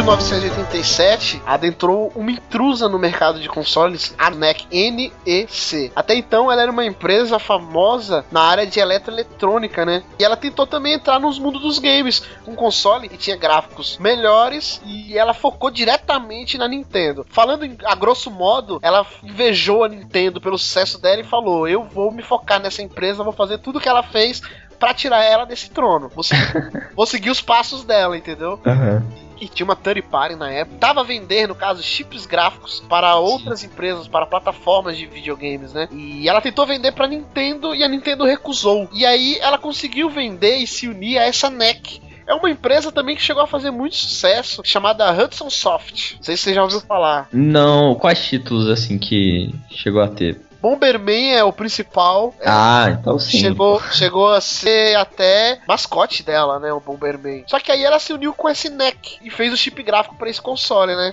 E acabaram lançando, isso sim, talvez você já ouviu falar, o PC Engine, né? Ah, esse eu já vou falar assim. E nos Estados Unidos foi conhecido como TurboGrafx 16. Que nome, cara. É, na época o pessoal não tinha muita criatividade pra nome, né? E ele tinha um design moderno, coisa que era essencial, principalmente nos Estados Unidos. Uhum. E, e ele tinha uma. A mídia dele era muito estranha. Ele era uns cartões assim. Era chamado de RAM cards. Era parecido com cartões de créditos, cara. Já na época. Ah, cara, é bacana, pô. O pessoal acostumado com cartucho dá uma diferenciada. Sim, e ele focava também nos acessórios. Ele viu que a Nintendo fez sucesso com aqueles bundles e tudo mais, então ele lançou um monte de acessório e acabou chamando a atenção realmente do mercado no início. Porém, o fato de tentar rivalizar com a Nintendo a todo custo, a seguir os passos friamente dela sem se preocupar com o que o mercado precisava, custou muito caro para ela, porque com o surgimento da SEGA e o crescimento dela também, né, ela acabou perdendo o mercado, porque a SEGA acabou lançando um novo console em 1988 o Mega Drive, que era 16 bits, era muito mais potente, é, tinha uma velocidade impressionante no processador, e aí acabou que esse NEC não durou muito tempo, né? O Mega Drive é conhecido nos Estados Unidos como Sega Genesis, né? Se eu não me engano. É, isso mesmo. Nos Estados Unidos ele foi lançado como Sega Genesis. Aqui no Brasil a gente fala Mega Drive. É, Uhum. Se tornou muito popular aqui no Brasil na época, eu lembro. Acabou, vou te falar que no Brasil acho que ele até derrubou a Nintendo, cara, porque muita gente que tinha o Nintendinho rumou pro Mega Drive, entendeu? É, e também tinha a questão dos portes e das cópias Sim, também. a questão da Tectoy continuou. A a parceria com a Tectoy, então tinha telefone pra você ligar e pedir dica pro seu jogo. Tinha muita coisa mesmo. Tinha blusa do Sonic que você podia comprar, tinha coisa pra caramba, cara. E era um, como eu falei, era um console, né? Mais potente, então tinha gráficos melhores. Ele focou também na questão dos acessórios, que era uma coisa que a galera curtia muito. Ele tinha um design ultra moderno, eu acho um dos videogames mais bonitos que já teve. Pô, muito bonito o Mega Drive. Mega Drive na época era uma baita máquina, cara. Cresceu muito de vendas, foi um boom das vendas, né, em 88. Sendo que a Nintendo ainda tava com o Nintendinho, cara.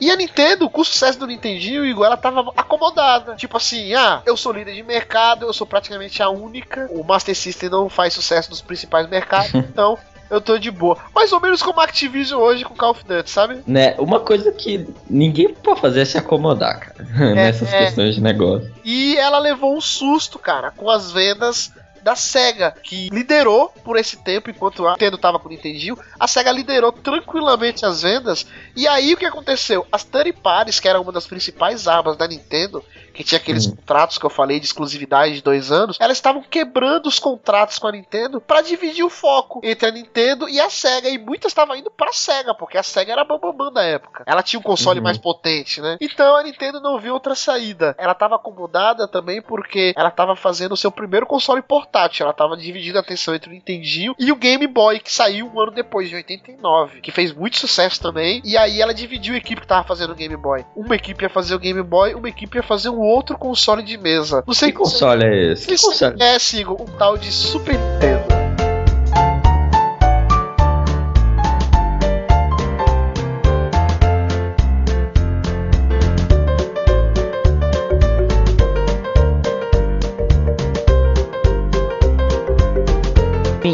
21 de dezembro de 1990 foi lançado no Japão o Super Nintendo, conhecido lá como Super Family Computer ou Super Famicom, né? Pro- original, né? O Nintendinho era o Family Computer. Esse é o Super Family Computer. Parabéns, Nintendo. Não, mas se for pensar, ter mantido o nome colocado Super foi uma parada tipo, é o que eu tinha, só que melhor ainda, né? Não, não, é compreensível a estratégia. É que eu digo assim, hoje em dia eu acho que ninguém tinha mãe de só colocar um super na frente e já era. Super é um. É que nem turbo, é uma palavra que hoje em dia não funciona mais. é meio antiga. Mas enfim, com a propaganda de que ela era um centro de multimídia pra família. Opa, de novo? Opa! que original, porque até hoje temos essa originalidade, né? É verdade. E com apenas 300 mil unidades, porque o console teve de ser feito às pressas, Essas 300 mil unidades foram vendidas em poucas horas, que foi depois que o console foi lançado, para ter uma noção da magnitude de como que foi o boom que teve o Super Nintendo ou Super Famicom. A partir do dia 21 de novembro daquele ano, o governo japonês decretou lançamentos do tamanho do Super Nintendo só deveriam ocorrer nos fins de semana para evitar transtorno socioeconômico. Cara, para você ver, né? A gente sabe que japonês é um povo assim pragmático e conservador. Uhum. Para eles mudar uma rotina deles, uma regra, uma lei, é muito difícil, cara. Eles seguem na prática tudo aquilo. Então, para eles fazerem isso é porque foi um boom muito grande no Japão mesmo, cara. Com a posse do mercado japonês, com esse boom que teve da venda do Super Nintendo, a meta agora era conquistar de novo o mercado americano. E assim como o Nintendinho fez, o console foi totalmente redesenhado para ganhar um ar de aparelho, né? Pra ganhar um ar de videogame, não de um brinquedo. É, é, meio estranho, né? Ela ter continuado trazendo como se fosse um brinquedo o videogame. É que no Japão, Igor, isso funcionava ainda como um brinquedo, né, cara? É, eles tinham. É meio que cultural até hoje em dia. É japonês ter videogame, tanto portátil quanto de mesa. É meio que um acessório, como aqui pra gente é a televisão, o DVD. Naquela época era o videocassete, entendeu? Uhum. Então eu acho que eles não se preocupavam em ter um design muito atrativo, não, lá no Japão.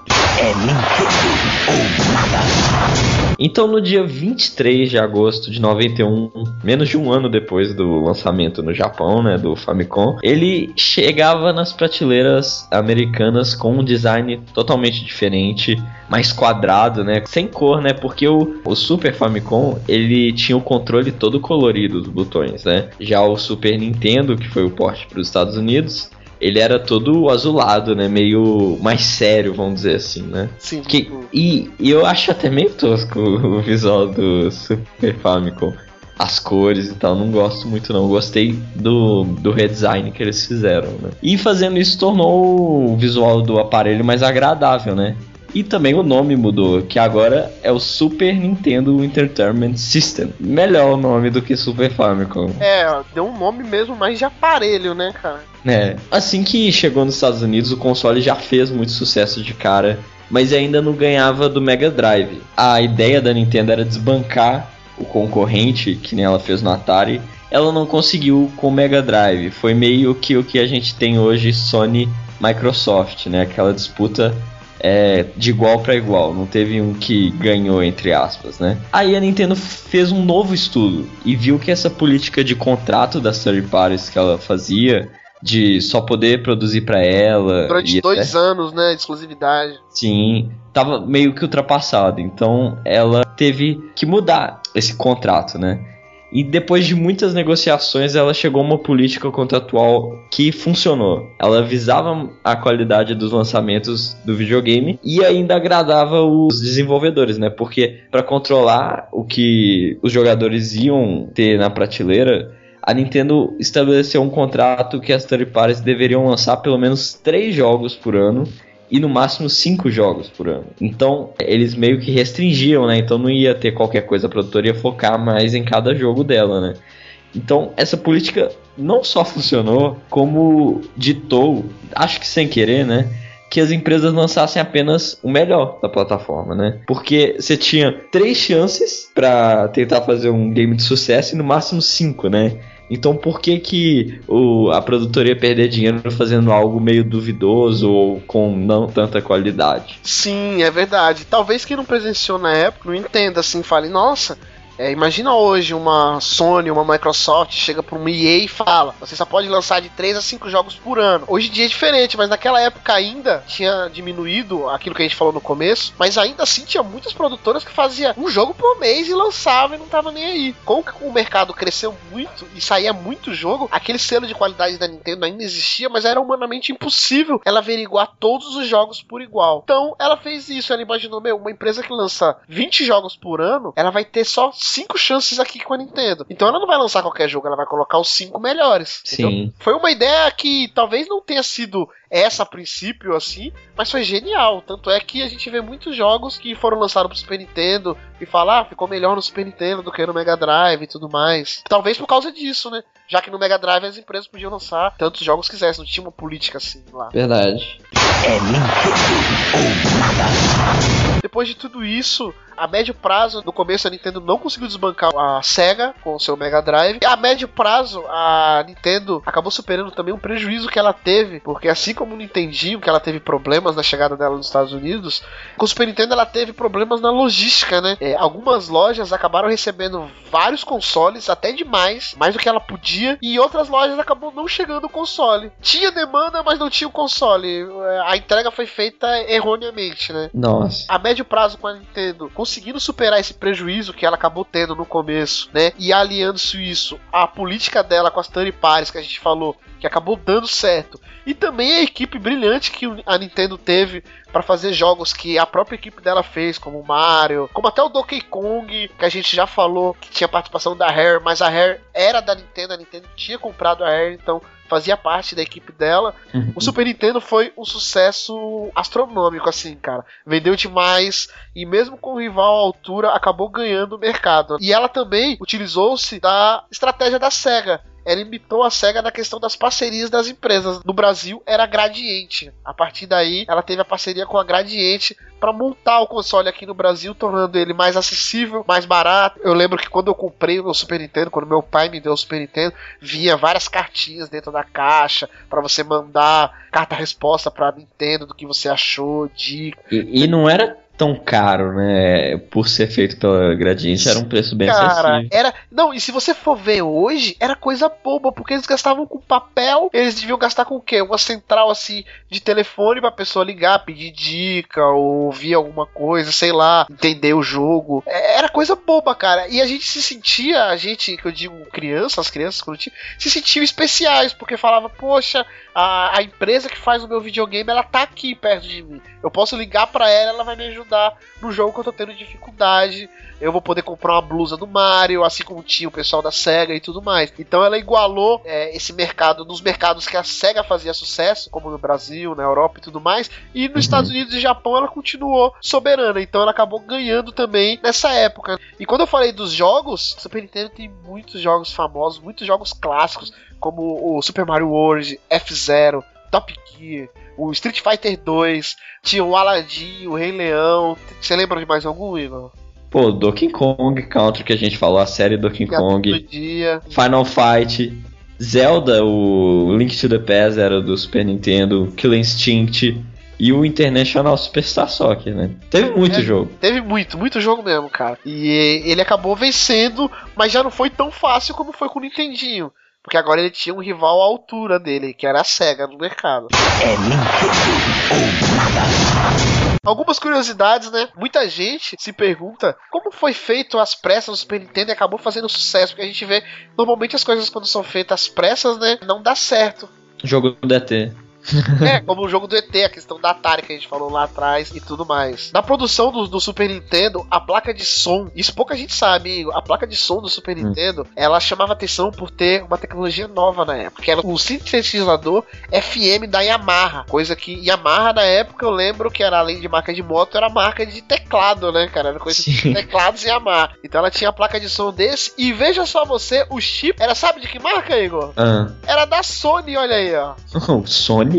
Sony, lá na década de 90, o chip do, do som do Super Nintendo era da Sony, cara. E um dos fatos interessantes de toda essa história é que esse chip ele foi desenvolvido em segredo por Ken Kutajari com a Sony, né? E fez junto com a Sony esse, esse chip. E era um segredo mortal, era o, o truque da Nintendo. É, na época o pessoal da Sony não preocupava muito porque eles não estavam interessados no foco do videogame, né? Sim. Não tinha o PlayStation. Na verdade, eles ingressaram aí, nessa parceria com a Nintendo, pra fazer essa placa. E, Uhum. e aí, como ela não tinha interesse, como você disse, em videogames e tudo mais, quando o projeto tava sendo finalizado, cara, Kutagari foi. É até um nome engraçado, né? Kutagari. Só. Ele, ele, Não come. é, é, ele foi descoberto, cara, e quase perdeu o emprego perto do lançamento do Super NES, cara.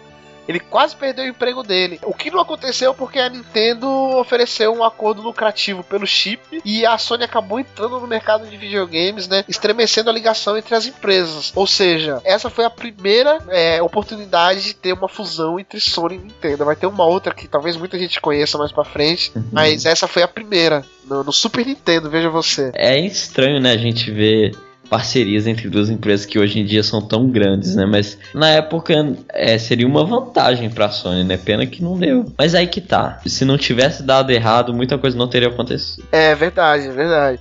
E apesar dessa superioridade técnica, o Super Nintendo, ele era superior ao Mega Drive em praticamente tudo, cara.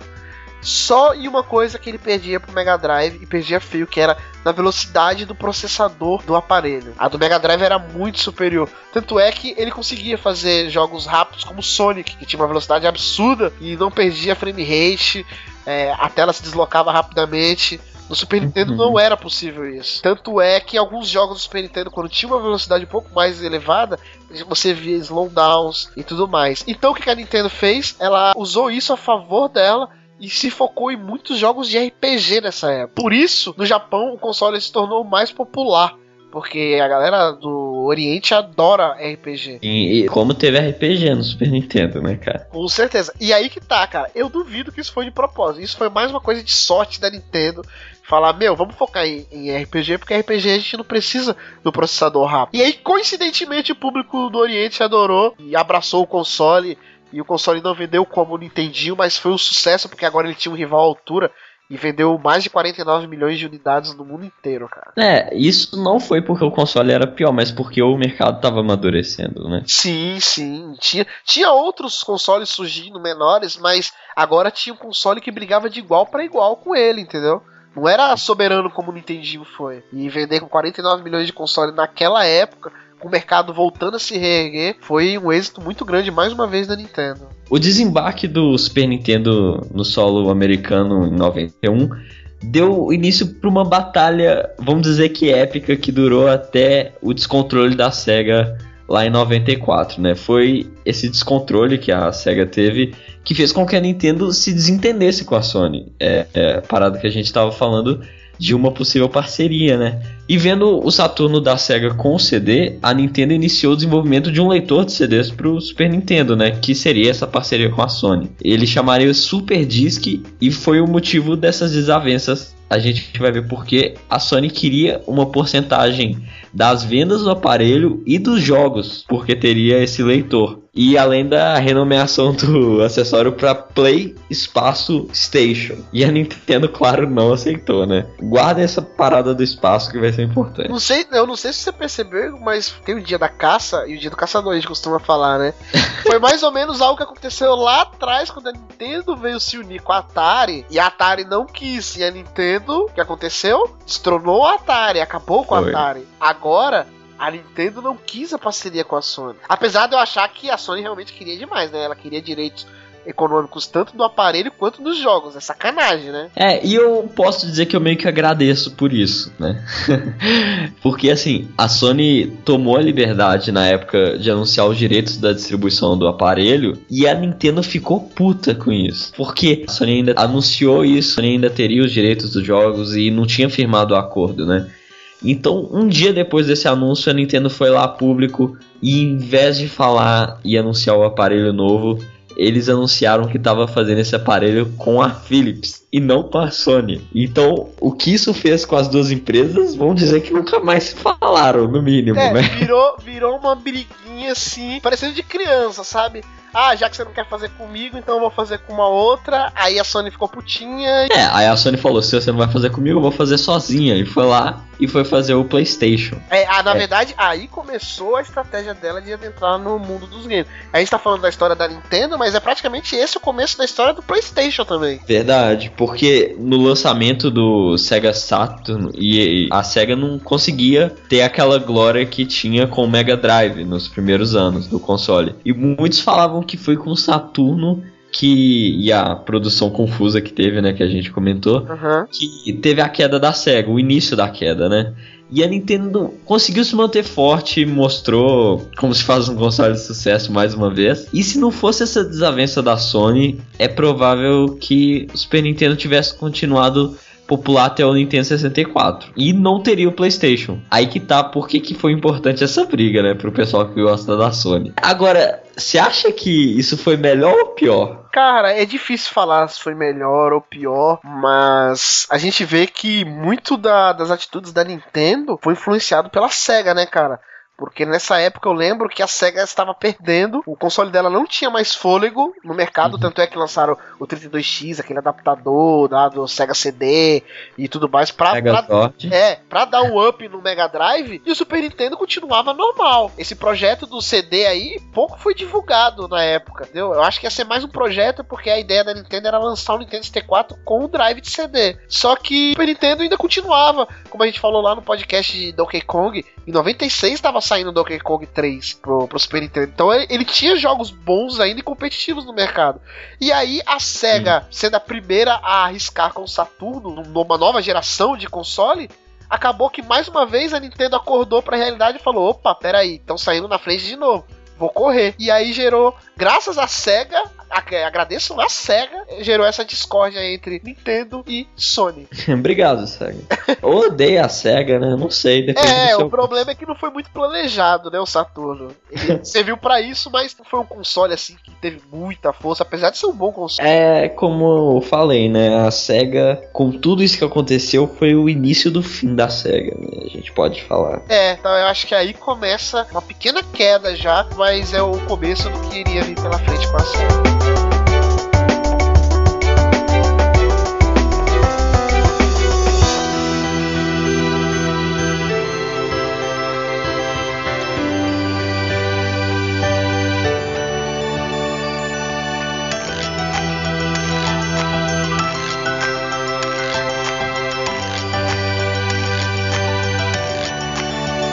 E como falamos antes, né, em 94 e 95, né, final de 94, ali meio pro final de 94, o surgimento do Saturno e do PlayStation e outros consoles que surgiram também com menor força. Tinha o 3DO também, que aqui no Brasil acabou fazendo relativo sucesso, mas que lá fora não fez tanto sucesso para disputar a liderança do mercado. A moda era classificar os aparelhos por bits, cara. É, ah, esse tem 16 bits, aquele tem 32, então ele é melhor. Ah, e a Nintendo vê, olha só como era o mercado de games nessa época. A Nintendo vendo isso, decidiu que seu próximo console tinha que ser maior que os demais, maior e melhor. E o que, que ela fez? Vamos lançar um console 64 bits. Totalmente influenciável pela mídia, cara. Oh, é engraçado que hoje em dia a gente vê, pô, 8 bits, 16 bits, 64 bits. Cara, hoje em dia isso aí não é Não é nada. nada, cara, não é nada, entendeu?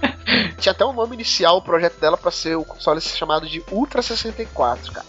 Ó, É, isso, isso eu lembro claramente que eu, eu, eu já jogava muito nessa época e a Nintendo ela, ela não tinha medo, cara. Ela deu certo, os dois últimos consoles dela deu muito certo, né? Então acho que ela tava muito confiante. Pelos desentendimentos com a Sony durante o desenvolvimento do Super CD, que inicialmente ia ser pro Super NES, né? E pelo acordo de fachada afirmado com a Philips, que na verdade esse acordo foi feito às pressas só para não passar em branco no evento que já estava combinado para acontecer de apresentação do Drive, né? O Super CD, o projeto não deu certo.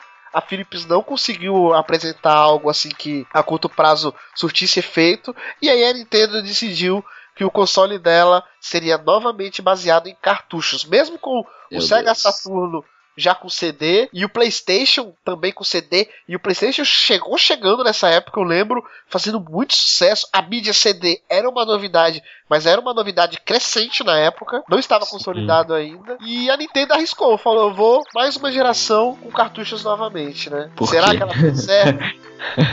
eu acho que não, cara. É, cara. E a Nintendo na época eu lembro que ela falava que ela pensou nos games pra tomar essa decisão. Porque tinham críticas pro CD, assim como todo começo de, de tecnologia sofrem críticas às mídias novas e tudo mais, o CD não foi diferente. Além dele arranhar fácil, quebrar fácil, era um produto frágil na época, né? Que era o começo dela. E tinha a questão dos loads, cara, que incomodava demais. A gente era acostumado a jogar direto o jogo com os cartuchos, Uhum. chegar no, no CD e você. E era constante. Os primeiros jogos pro CD Era uma questão de você passar de uma. abrir uma porta, load. Aí entrou numa sala, load. entendeu? Tá, pode até ter isso, mas não foi por isso que ela não pôs CD, cara. É, na verdade, cara, na verdade ela não fez porque ela não foi capaz, assim, ela foi pega de surpresa mais uma vez. E também por uma outra coisa que ela se vangloriava muito nessa época, que era o meu console, ele é o mais difícil de ser pirateado. Porque o CD ele tinha essa facilidade de ser pirateado. Tanto é que no Brasil, o mundo da pirataria veio no PlayStation 1. É, o PlayStation 1 sofria muito com isso. É, sofri entre aspas, né? Mas é outra questão. Entretanto, cara, sabe-se que a Nintendo, isso também pouca gente sabe. O que contou muito pra esse fato do- dos cartuchos foi que a Nintendo ela podia cobrar taxas maiores de licenciamento e produção desses cartuchos. Então ela podia faturar mais. Com esse preço mais elevado de produção e de licenciamento sendo bem maior que o dos CDs, muitas das third parties novamente não gostaram da decisão da Nintendo e começaram a migrar para o PlayStation, para o Saturno, para fazer jogos exclusivos para eles, meio que abandonaram a Nintendo. Mesmo a Nintendo tendo um console mais potente, né, um console de 64 bits. Na verdade, um ponto problemático do Nintendo 64 foi a questão da mídia de armazenamento dele, né? Os cartuchos, eles tinham um armazenamento menor que o CD na época, né?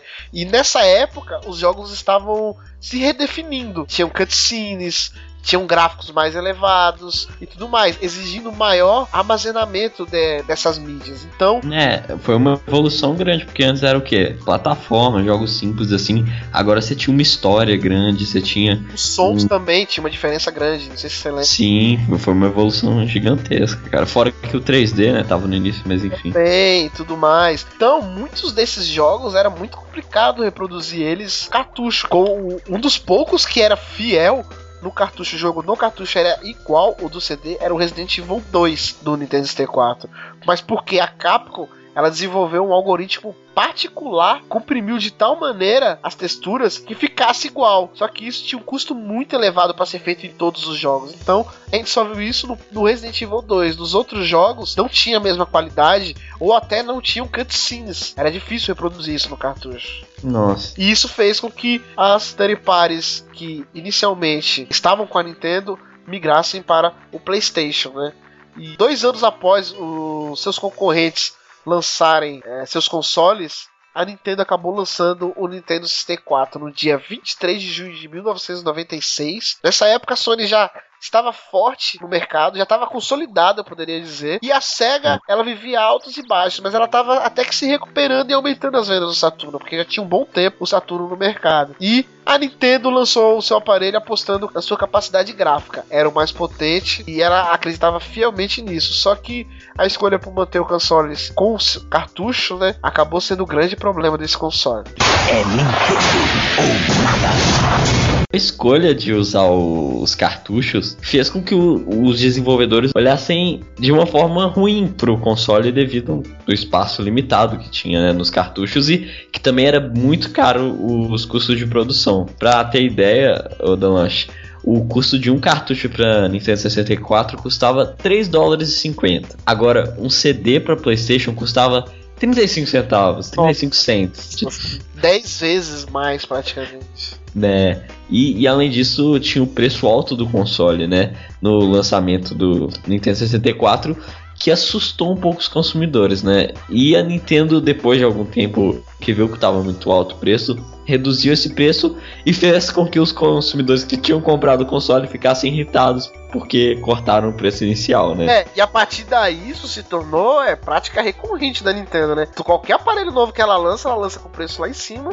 aí espera pouco tempo, vê que as vendas não foi tão bem, ela abaixa o preço e aí quem comprou fica puto. Então, com esses problemas e a SEGA vivendo altos e baixos com o Saturno e se tornando a principal marca relacionada a videogame em questão de venda, muita gente fala que a Nintendo fez a Sony entrar no mercado de videogames não aceitando o revolucionário driver de CD que a gente falou, né? O Super Disc, né? Só que ao contrário do que muitos falam, o relacionamento entre as duas empresas começou muito antes, lá em 86. Nesse ano, quando o NES, né, o Nintendinho, já tinha 3 anos de idade e reinava absoluto tanto no Japão quanto nos Estados Unidos. Dominando o mercado, a Nintendo começava a estudar a possibilidade de usar mídias ópticas para reproduzir o, os jogos, né, que seria mais fácil. Desenvolvido junto pela Sony e pela Philips, o CD-ROM barra XC, que era uma extensão do CD-ROM, combinava a compressão de áudio, vídeo e dados, fazendo com que eles sejam acessados simultaneamente. E além disso, tinha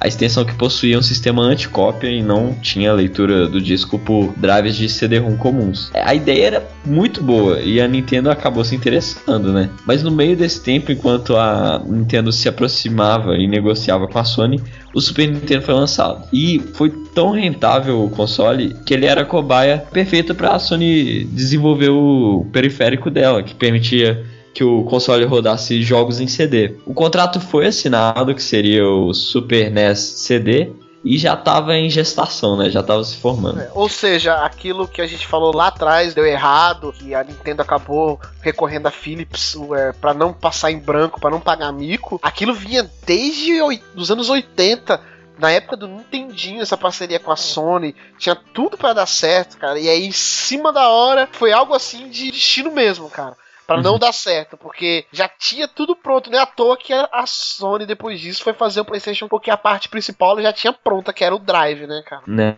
Acontece que em maio de 91 era hora de anunciar o periférico, né, que revolucionaria o Super Nintendo. Acontece que poucos dias antes da SES, né, que tem até hoje, mas a de 91, o Hiroshi Yamauchi, que era o presidente da Nintendo, leu o contrato original que tinha sido estabelecido pelas duas empresas, ainda em 88, e descobriu que o acordo inicial dava poderes à Sony para poder explorar todo e qualquer título produzido no formato SNES CD-ROM, né, que seria o Super Nintendo CD. Inaceitável foi a palavra falada pelo presidente que secretamente cancelou todos os planos da parceria da Sony com a Nintendo, né? É legal ver como as coisas eram feitas. Porque esse projeto ele vem desde o final da década de 80, né? 88 falou aí, mais uhum. precisamente. A SES foi em 91 e o cara veio ler o contrato no dia do evento. Era muito bem organizado, né? Assim, é brincadeira, pode... viu, cara? Aí acontece que às 9 horas da manhã do dia que teria a SES 91, o Howard Lincoln, que seria o presidente da Nintendo em 94, ele subiu no palco e anunciou que quem produziria o novo periférico seria a Philips, o que a gente já tinha comentado, né? Acontece que depois da conferência ele correu para a sede da Philips lá na Europa e fecharam uma aliança que, ao contrário do que teria acontecido com o, o contrato da Sony, esse aí mantinha todos os poderes na mão da Nintendo, então foi mais seguro para eles, né? E depois de tudo isso, a Sony viu que esse projeto poderia se tornar um console de mesa. Como o nome Play, espaço Station, já era da Nintendo, né? Que eles queriam fazer, então já tinham registrado. Eles resolveram fazer uma coisa muito esperta, muito inovadora muito e tiraram o né? espaço. Muito diferente. eles foram lá e tiraram o espaço e aí, PlayStation, como não sei se o pessoal sabe, mas para registrar esses nomes, etc., qualquer mudança já pode ter um novo registro, né? Então eles tiraram espaço e registraram PlayStation tudo junto e foi lançado em 94 e foram mais de um milhão de unidades vendidas só no verão japonês de 95. Então o console explodiu, né, de vendas. Que antes era o mercado da Nintendo foi para Sony, né? Em 95, tipo, muito rápido o console já deu certo e esse golpe foi muito forte para Nintendo.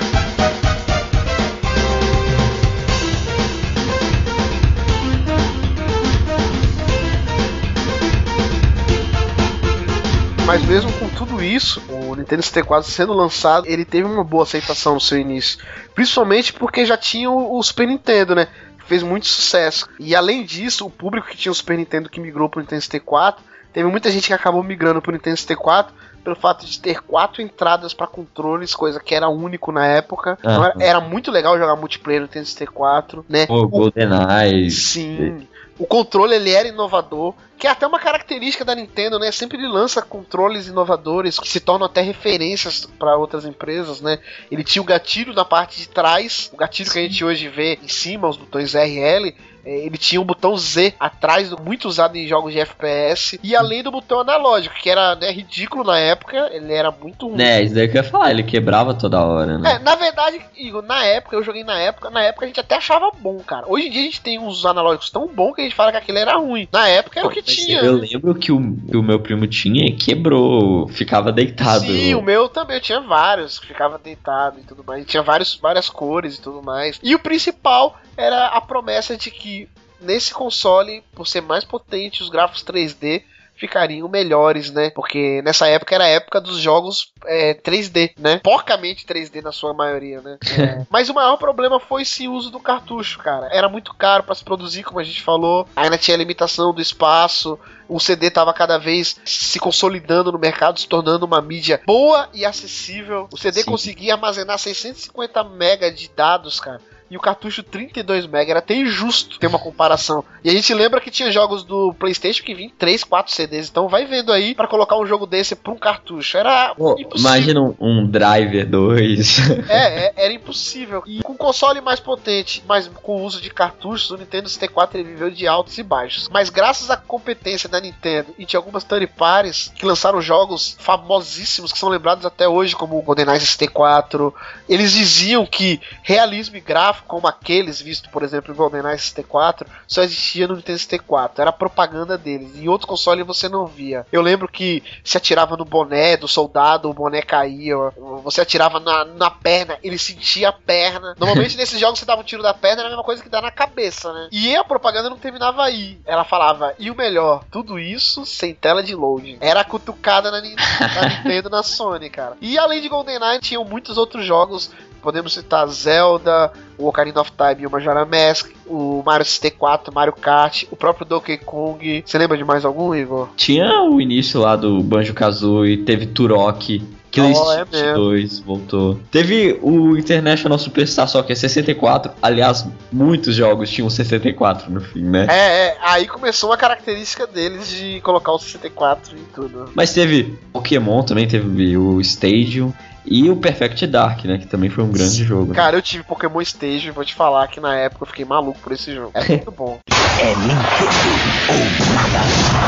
Nintendo 64, ele inicialmente ele era um console pra funcionar com CD, né, cara? E a, meio que às pressas ele foi convertido pra ser feito com cartuchos. Sim. E com isso as third parties, como a gente falou, acabaram abandonando a Nintendo ou dividindo o foco entre Sony, Nintendo e Sega. Principalmente as que faziam RPGs, que era o ponto forte do Super Nintendo que a gente falou, principalmente no Japão, elas abandonaram a Nintendo. Um exemplo disso era a Square, que lançou pro PlayStation um jogo que fez pouco sucesso. Um tal de Final Fantasy VII, não sei se você conhece. Ah, não foi uma grande perda, cara. Eu Ah, não foi, imagina. Foi vendido pra caramba, marcou época. E esse jogo, veja você, ele era exclusivo da Nintendo. Ele só foi pra Sony porque a Square não conseguiu colocar ele dentro de um cartucho e falou pra Nintendo: seu console não é capaz de reproduzir o meu jogo. E teve problemas com as cutscenes também, que no cartucho era muito complicado fazer cutscene, com a qualidade que era feita no CD, de som e de imagem. Então, esse jogo foi para a Sony e a Sony achou muito bom porque fez muito sucesso e alavancou em vendas o console dela. Somado a isso, a SEGA, que já tava ficando meio maluca, como a gente falou lá atrás, não contente com o seu Saturn, já tava desenvolvendo o Dreamcast, que era o seu novo console, também ia ser por mídia ótica, né, por CD, Uhum. que fez um boom no seu início, quando o Dreamcast foi lançado.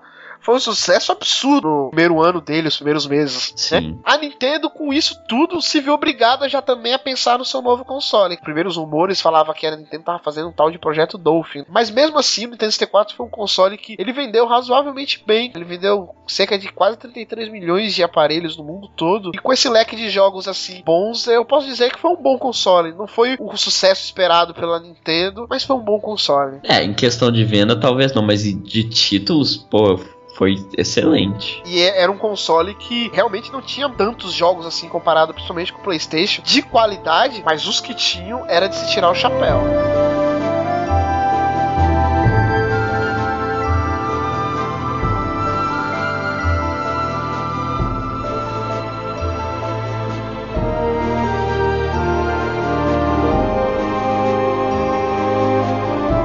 A Nintendo tava planejando esse projeto Dolphin, tanto que na E3 de 99, sem muitos detalhes, ela só falou que estava trabalhando no novo projeto. E aconteceu que o anúncio e todos os detalhes técnicos sobre o console viriam somente na Nintendo Space World de 2000, que foi lá no Japão. E o projeto que antes era chamado de Dolphin ganhou forma e ganhou nome e foi chamado de GameCube. Ó, era uma revolução, hein? Porque não tinha Nintendo no nome. Apesar que era Nintendo GameCube, né? Mas poderia ser o Super Ultra Nintendo, né? Porque era sempre aumentando o nome, então. Imagina, Ultra Mega Power Nintendo. Não pode, Mega não pode porque tinha o Mega Drive. Ah, é, cara. Tinha que tomar os cuidados, né? Mas aí que tá, o GameCube seria um console pequeno, teria o formato de um cubo, né? E tinha o objetivo de entregar uma experiência muito boa pro usuário com um custo menor que o da concorrência, né? Era o plano da Nintendo ter um custo menor para o usuário. Então ela estava assustada com a queda da Sega que aconteceu com o Dreamcast. Ao contrário do que todo mundo estava esperando, também era a tendência no momento. A empresa, em vez de ir pro DVD, ela foi pro mini DVD, um novo formato de mídia. Tem até algumas pessoas que falam aí que ela não usou o DVD por causa de rixa com a Sony que tinha o direito do DVD, né? Ah, que rumor, Igor? Eu tenho certeza que foi por causa disso, cara. Não sei, né? Será que é intriga? Não, não é nem a questão de pagar os direitos. Isso aí não tem como, entendeu? Você tem que pagar mesmo. Mas, devido ao passado que ela teve com a Sony, ela não ia dar o braço a torcer. Né? Utilizar a tecnologia feita pela Sony. Né, não foi o- a questão de ser o DVD, mas de, de quem que tinha o direito do DVD. Com certeza. Só que ela foi burra de novo. Eu gosto muito da Nintendo, mas ela foi muito burra de novo. Mas assim, essas decisões do mini DVD até que deram certo, porque ela conseguiu o apoio de muitas third parties e até algumas que tinham ido embora na época do Nintendo 64, né? Porque era fácil programar pro GameCube, mesmo com uma mídia um pouco menor, né, de capacidade. Um pouco menor não, muito menor, né, porque era só um giga e meio de, de Era espaço. aproximadamente um giga e meio, se eu não me engano.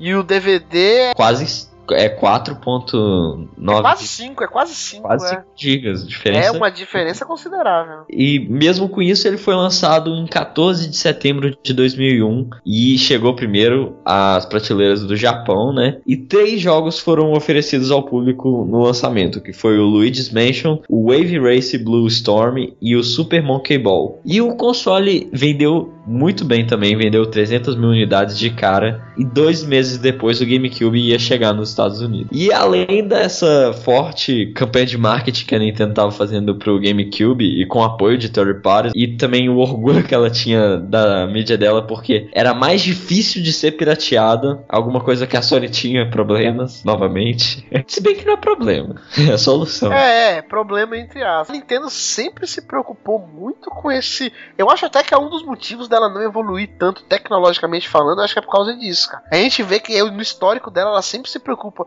questão de pirataria, questão de ilegalidade, picuinha com outras mídias de outras empresas, tá ligado? Ela tem muito esse. é- Ela é conservadorismo japonês mesmo, em formato de empresa, né? Né, tanto que deix- muitas vezes deixou de evoluir, né, por causa disso. Sim. Mas aí o console teve um bom início, principalmente por causa dos seus jogos como Resident Evil Zero, o, teve o remake do Resident Evil e até um Resident Evil 4 que era a melhor versão, né? Mas teve outros jogos também, quais que você lembra assim do GameCube que foram famosos? Esse Resident Evil Remake é um jogaço, é um jogaço muito bom mesmo. Eu cheguei a, a jogar já em emuladores Uhum. há muito tempo atrás. O Resident Evil Zero eu não joguei, mas eu conheço gente que jogou e fala que é muito bom. Ele acrescenta bastante na história ah, de quem curte Resident Evil. Eu lembro de Final Fantasy Crystal Chronicles, que era muito bom. Além dos tradicionais, né? Super Mario, que era o Sunshine, o Zelda Wind Waker, que era muito bonito. Muito bom. Além o Metroid Prime, pô. Metroid Prime, aclamadíssimo até hoje. Sim, e teve o novo Super Smash Bros, né? Era o Melee. era muito bom também. Eu não cheguei a jogar muito GameCube, você jogou ele? Cara, na verdade, o aparelho em si eu nunca joguei. O que eu joguei do GameCube foi emuladores, mas eu conheço gente que jogou e fala que era um console até que legal. Era o início de um novo conceito da Nintendo, como você falou lá no começo, de ter um console com custo menor, de ser o console mais barato, coisa que a Nintendo até hoje tem. Teve com o Wii também, que a gente vai falar mais pra frente. O problema dele, mais uma vez, era a mídia, né, Igor? A gente vai falar mais pra frente detalhadamente. É Nintendo ou nada. Após um começo é, bom, a Nintendo começou a sofrer por diversos fatores. Um deles era o alvo dela, né, cara? Que era resgatar os consumidores que tiveram o Nintendo e o Super Nintendo e que tinham abandonado o Nintendo 64. Esses poucos deles voltaram ao GameCube, né? Mas em compensação, ela acabou atingindo um público que ela não esperava, que era o público de crianças e idosos, cara. Pessoas que Caraca, olha a próxima geração se formando aí. é, ó, está explodindo cabeças agora aí. Quem acompanha o mundo dos games já sabe do que isso vai dar. É, Ela não esperava esse público, entendeu? O público que nunca jogou. Na verdade, os dois públicos nunca jogaram, porque crianças, muitos delas era foi o primeiro console. Acredito que não muito no Brasil, mas fora do Brasil isso. É, no Brasil eu vi muito pouco GameCube.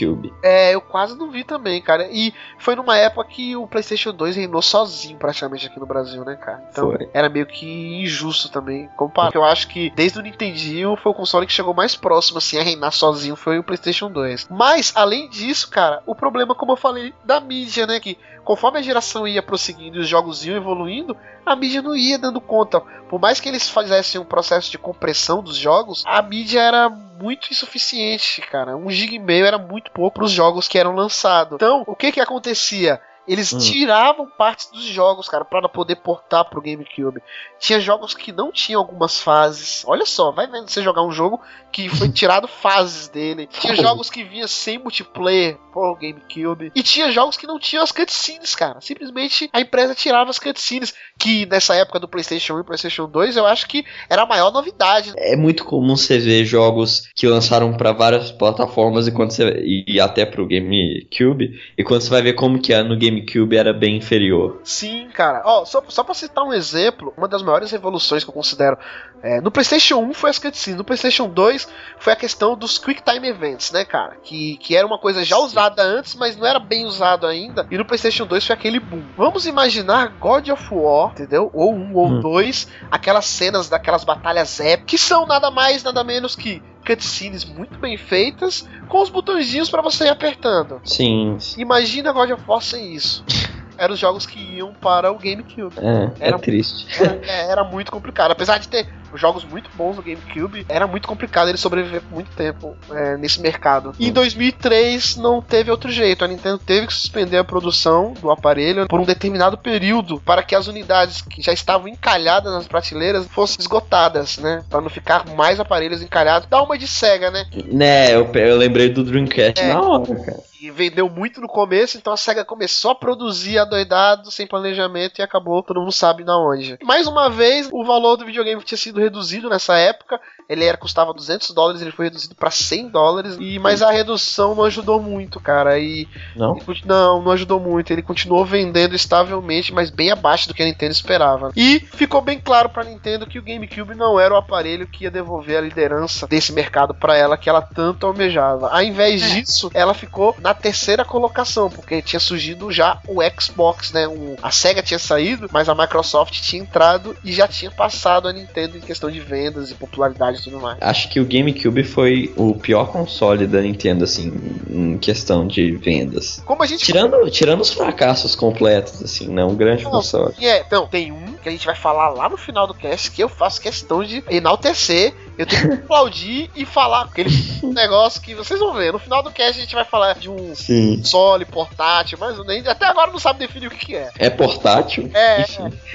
mas eu não vejo. Eu acho que o GameCube foi até uma. baseado na tanta merda que aconteceu com a Nintendo no Nintendo 64. Se a gente for ver que deu merda atrás de merda. E ela acabou criando um monstro que é a Sony. é, ela acabou criando o maior rival dela. A empresa que ganhou parte do mercado dela no Japão. Coisa que nem a Microsoft conseguiu com o investimento que teve. E ela ainda conseguiu pegar Terry Pares de volta. Conseguiu aos poucos ressurgir. Só que mais uma vez pro picuinha dela por causa da mídia. Eu acho que se o GameCube, cara, tivesse o DVD, talvez ele tivesse feito mais sucesso. cara. Eu Pô, acho. muito sucesso, porque era mais barato e ainda teria o DVD. É. É, é, é o conservadorismo exagerado. E que existe até hoje, nós vamos comentar mais pra frente, mas existe até hoje, cara. A Nintendo continua. Como a gente falou, né, cara, não foi o sucesso que a Nintendo queria, serviu pra uma coisa o GameCube, e eu acho que eles não se arrependem disso. Porque Hum. abriu os olhos da Nintendo para um novo mercado que ela sem querer tinha alcançado, cara. Um público que ninguém imaginava que poderia ser alcançado, sabe? Que era um mercado a se conquistar, que era o público do pessoal que não jogava videogame. Vocês vão ver a importância que isso vai ter. E mesmo com todos esses problemas, cara, o GameCube até que vendeu bem, vendeu menos que o Nintendo 64, né, que já tinha vendido pouco. Uhum. A expectativa da Nintendo, ele acabou vendendo 22 milhões. Eu nunca escutei falar em GameCube assim, nunca vi um na minha vida, na minha frente assim.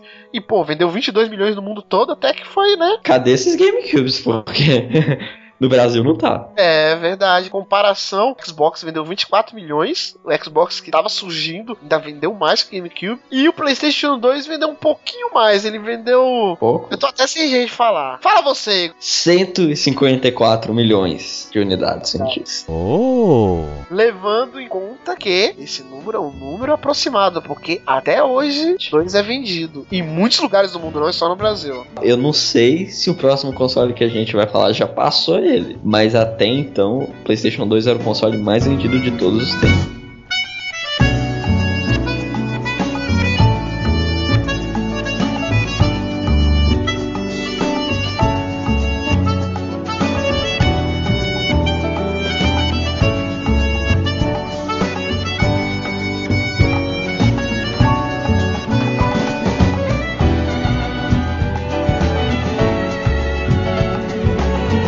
Apesar da Nintendo não estar indo muito bem, ela apostava tudo no seu novo portátil, né? Em 2004 ela lançou o Nintendo DS com um conceito inovador pra época, que era duas telas. Você tem um videogame com duas telas. Eu nunca tinha visto isso antes. Foi a primeira vez que a gente viu isso. E uma delas era sensível ao toque. E já recebeu de pré-venda 3 milhões de compras, né? Então já foi um sucesso antecipado, né? Foi não só antecipado, mas depois também, porque foi um sucesso gigantesco. E a Nintendo pensava em manter esse sucesso por muito tempo. Mas acontece que veio a Sony de novo e ela foi afetada pela Sony mais uma vez, que lançou o PSP, né? As vendas do DS ficaram estáveis, né? Continuaram do jeito que estava, mas o fato de ter um concorrente desse nível como era o PSP diminuiu as pretensões da Nintendo, né? Ela tinha que lançar um console de mesa para suprir o que eles esperavam conseguir com o DS, né? Mas o Nintendo DS fez um sucesso,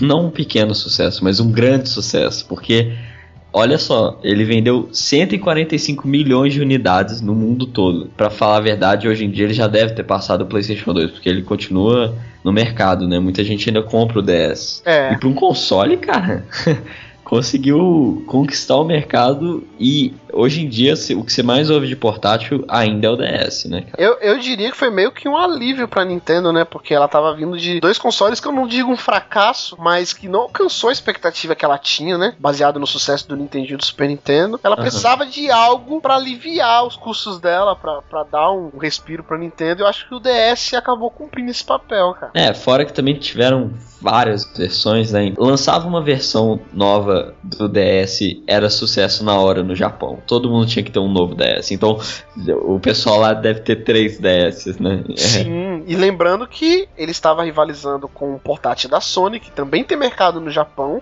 um portátil que é graficamente superior, tecnicamente superior, que brigou Sim. praticamente de igual para igual com ela, e ela conseguiu vender essa marca de 145 milhões. E, e conseguiu pela inovação, né? Porque a parada das duas telas sempre é uma inovação diferente que eles fazem que consegue conquistar o pessoal, né? Impressionante. Sim, cara, e isso serve também pra gente ver uma outra coisa. Hum. Apesar da gente não gostar desse mercado, mas o mercado de portátil é um mercado gigante.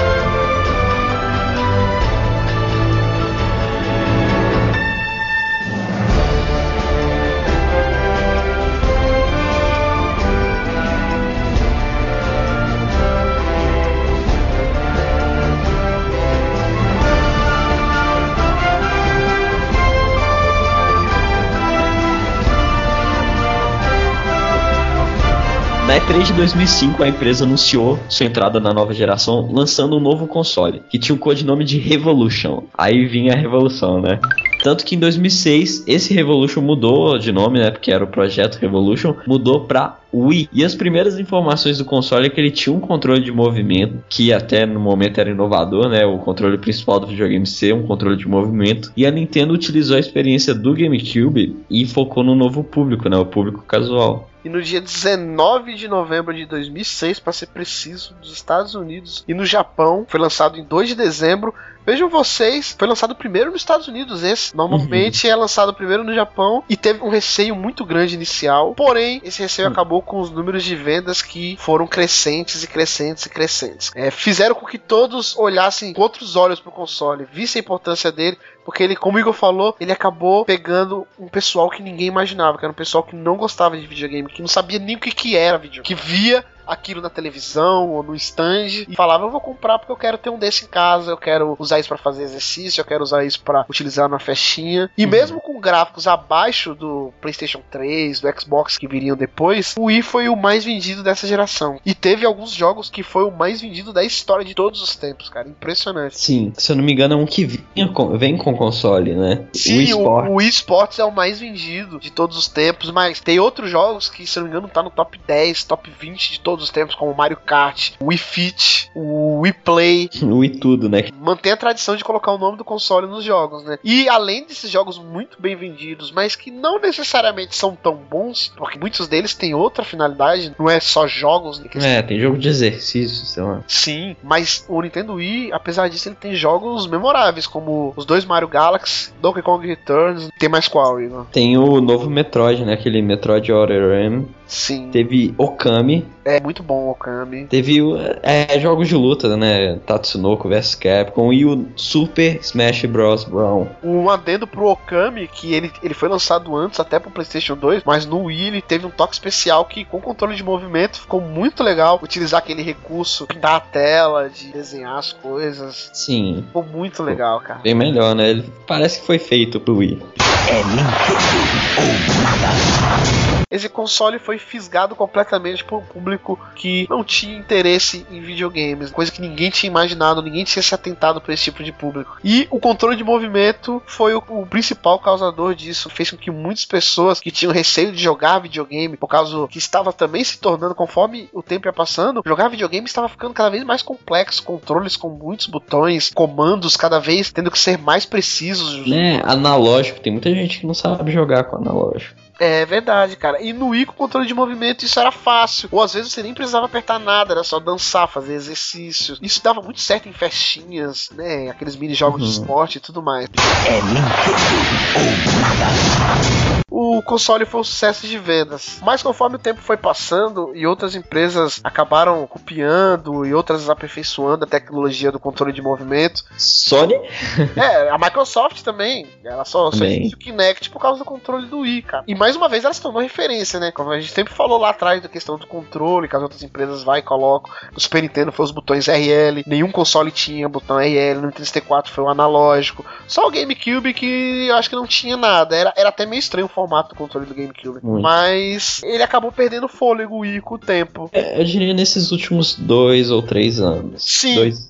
ele fez um boom grande de vendas no seu começo. Ele teve também a, a ideia da Nintendo de lançar ele, iniciar a geração, também foi muito interessante porque ele acabou sendo o melhor gráfico, né? Mesmo não tendo gráficos HD, ele era o melhor gráfico. Ele tinha o controle de movimento, então ele vendeu muito. E aí, quando a Microsoft e a Sony se estabeleceu nessa geração, ia caindo as vendas da Nintendo, mas não rapidamente, ia caindo lentamente até que agora, nesses últimos anos, como você falou, é, praticamente já acabou. É, um detalhe é que assim, a, Sony e a Microsoft elas perdem dinheiro vendendo consoles pra depois ganhar com jogos. A, a Nintendo ela já ganha dinheiro vendendo o console. Também a Nintendo acabou desapontando alguns jogadores que esperavam voltar para ter um console da Nintendo.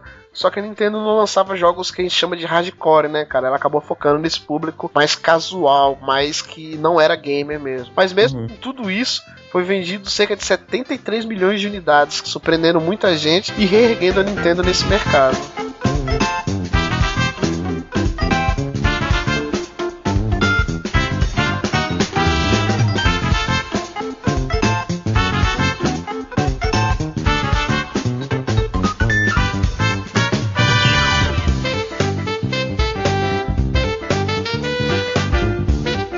PSP estava tomando parte do mercado dos portáteis, a Nintendo decidiu que lançaria um novo portátil, né? Porque o Nintendo DS, as suas várias versões, vendiam bem e o Wii também era um sucesso de venda, mas como os consoles de mesa estavam começando a olhar para a tecnologia de 3D, né? É, e algumas TVs até já tinham 3D embutido, a Nintendo decidiu investir no seu portátil com 3D, mas um 3D sem óculos. Então foi lançado no Japão em 26 de fevereiro de 2011, esgotando os estoques no primeiro dia por causa da vibe do DS, né? O Nintendo 3DS. No Brasil, ele começou a ser distribuído oficialmente em 9 de julho do ano passado, e inicialmente o portátil impressionou pelo 3D funcionar mesmo sem óculos. Eu já joguei, não sei se você já jogou, mas é bem bacana. Nos jogos da Nintendo funciona muito bem. Sim. Mas uma reclamação bem forte pelo pessoal que até hoje, né, a Nintendo já conseguiu dar uma solucionada nisso, mas foi a parada de não ter o segundo analógico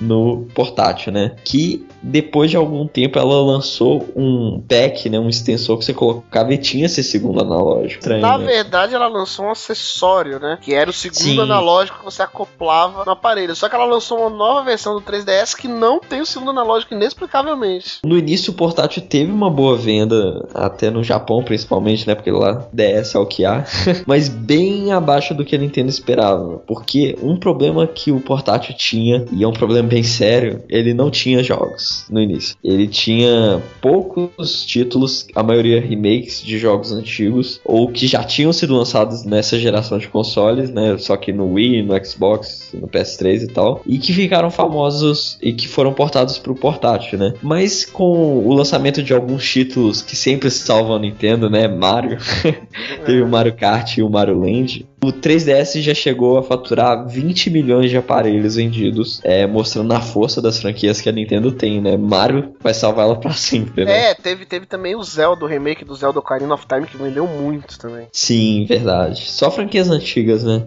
É franquias da Nintendo, né, cara? Acho que é a coisa mais valiosa que a Nintendo tem, as franquias dela. Nos Estados Unidos ele ainda não fez o sucesso esperado, principalmente porque depois do lançamento do Vita, né, que é da Sony, o novo portátil dela, o pessoal meio que comprou o Vita, mas o Vita também tá tendo esse problema de não ter jogos, né? Então é, tá, tá, tá virando moda, né? Não lançar um aparelho que não tem jogo. É Nintendo ou nada. Conforme foram crescendo alguns rumores, tal de projeto Café ia aparecendo nos noticiários, um novo projeto da Nintendo de um novo console de mesa, e aqui agora finalmente ia ter gráficos em HD, ia ser um console mais potente, ia ter uma rede online é, digna, né? Pelo menos, porque o do Wii é, é uma rede lastimável, para não falar outra coisa. E como não poderia mudar, tentaria inovar de novo. Dessa vez, um controle tablet. olha só. Aí não foi lançado ainda o Wii U, vai ser lançado no final deste ano. O que você espera, Igor, do Wii U? Baseado no que a gente viu o quê? Na E3, né? Que foi a única aparição pra valer dele desse ano. Como eu e muitas pessoas, a maioria, tiveram uma decepção, né, no Wii U, porque ainda mais na apresentação da E3, né, tava todo mundo esperando ver a inovação, ver o, na verdade ver o público hardcore, né, na- nas franquias dela que Sim. tinham fugido disso no Wii e não teve, né, cara, a maioria dos títulos, títulos casuais, impressão de ser casual ou títulos não tão fortes e uma coisa que também aconteceu no 3DS que é a questão de portes, né? Porque vai sair o Batman versão Wii, Assassin's Creed 3 versão Wii U, É, né? verdade, é verdade. Acho que o único título que a gente viu hardcore foi o Zombie U, né? Que- Sim, e tem um jogo do Lego também que pareceu ser bem interessante de mudar. Lego né? GTA. É, parecendo o Lego GTA. O Wii U é uma incógnita ainda pra mim, mas uma coisa eu já me conformei. Eu sou fã da Nintendo, tive alguns consoles da Nintendo, minha infância foi com a Nintendo. Mas, de falar isso, é verdade, a Nintendo nos abandonou. A Nintendo não é mais pra gente, cara. A Nintendo é pra um público, entre aspas, que eu não gosto nem de qualificar desse jeito, casual, hardcore, mas ela é pra esse público mais casual, pra esse público não gamer, esse público que joga de vez em quando, que joga um jogo de dança. Ele é pra esse tipo de público, ele não é pra gente que gosta de pegar aquele jogo de 40, 50 horas e terminar ele, que tem uma história complexa e tudo mais. Infelizmente ele não é. Mas vamos esperar pra ver, né? Quem sabe com essa rede online agora, esse controle, o que, que você acha É. desse controle, cara? eu Então, não acho no- que vai dar certo, não. No início eu não achava, mas eu vi que eles redesenharam o controle, né? Então provavelmente deve ser bem leve, né? E Então é um jeito diferente, um controle diferente. Vamos ver se vai dar certo, né? Não, então, mas aí o que eu digo não é nem isso. A tecnologia em si, eu acho que a, a Nintendo tem plena capacidade para usar essa tecnologia e virar referência de novo. O problema é que, conforme a gente estava falando, o Nintendo 64, a revolução foi que tinha quatro controles. Hoje em dia, todos os consoles a gente vê que vários controles facilmente, entendeu? Esse da Nintendo era só um, agora eles se esforçaram para ter dois, mas quando você usar dois, o frame rate do jogo vai cair. Ou seja, ele tá te limitando de novo a ter poucos controles, pelo menos controles tablets, né? É, o que eu vi de legal é que o controle do Wii vai continuar funcionando no Wii U, então pode trazer esse público do Wii direto pro Wii U, né? Tem esse controle e ele traz uma jogabilidade diferente pro jogo, no, no multiplayer offline ou online. Isso, né? Ele traz recursos interessantes, isso traz mesmo. É, porque enquanto o cara vai estar usando o tablet que tem uma telinha, uma que você pode ver um, um, uma coisa diferente do que o pessoal da TV usando o controle do Wii tá vendo, né? É, então é bacana. Uma, uma coisa diferente, assim, em prol da Nintendo é que parece que as empresas third parties, algumas delas pelo menos, já estão depositando confiança total no Wii U. Então não vai ser tipo o Wii, que a tecnologia do controle de movimento era usada nos jogos dela, nos jogos das third parties era mal usado. É, É, acho então- que vai ser até. é, ainda bem que é um tablet, né? Porque é mais fácil de fazer É. do que o controle do Wii. Mas uma coisa é certa, cara, você que é fã da Nintendo, você que tá esperando o Wii U, eu diria pra você comprar porque os jogos da Nintendo vão valer a pena. Não sei nem qual jogo vai lançar, mas os que lançar vai valer a pena porque a Nintendo não erra, cara. É Zelda, é Metroid, é Mario, é Donkey Kong, o próprio Smash Bros. São jogos que não tem erro, não tem como falar mal desses jogos. E até na questão do hardware, né? O pessoal discutindo se ele vai ser mais potente ou não que a geração atual, né? Ele parece que vai ser assim mais potente, não tão mais potente, né? O pessoal falando que é uma, um console de geração 7,5.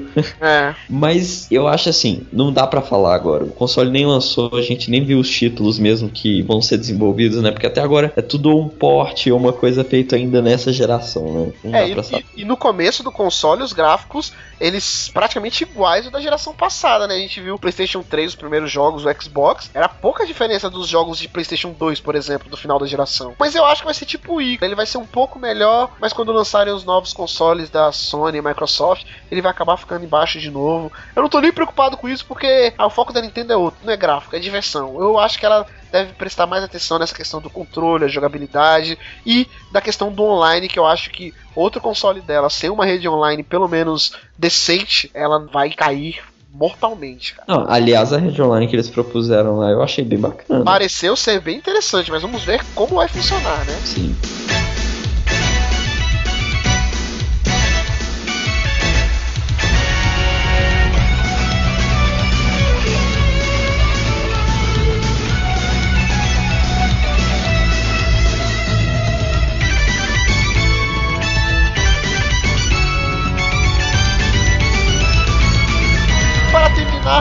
Algumas curiosidades. Toda essa história da Nintendo, dessa história dos videogames, né? Que a gente acabou entrando em várias outras empresas. É, falamos um pouquinho de cada um aí praticamente. O Uhum. Game Boy, que a gente não citou, ele vendeu 118,7 milhões de unidades. Olha só, a Nintendo sempre reinando em vendas no- nos portáteis. O Game Boy Advance vendeu 81 milhões e meio praticamente de unidades, né? Em comparação, o PSP Uhum. vendeu 75 milhões e olha que o PSP Ó. vendeu bem. Pra você ver como o mercado de portáteis é grande. A gente falou que o, o DS vendeu 150 e poucos milhões, agora o PSP 75, ou seja, mais de 200 milhões de portáteis vendidos, cara, na mesma geração. Olha só isso. E o iPhone 58 milhões de unidades.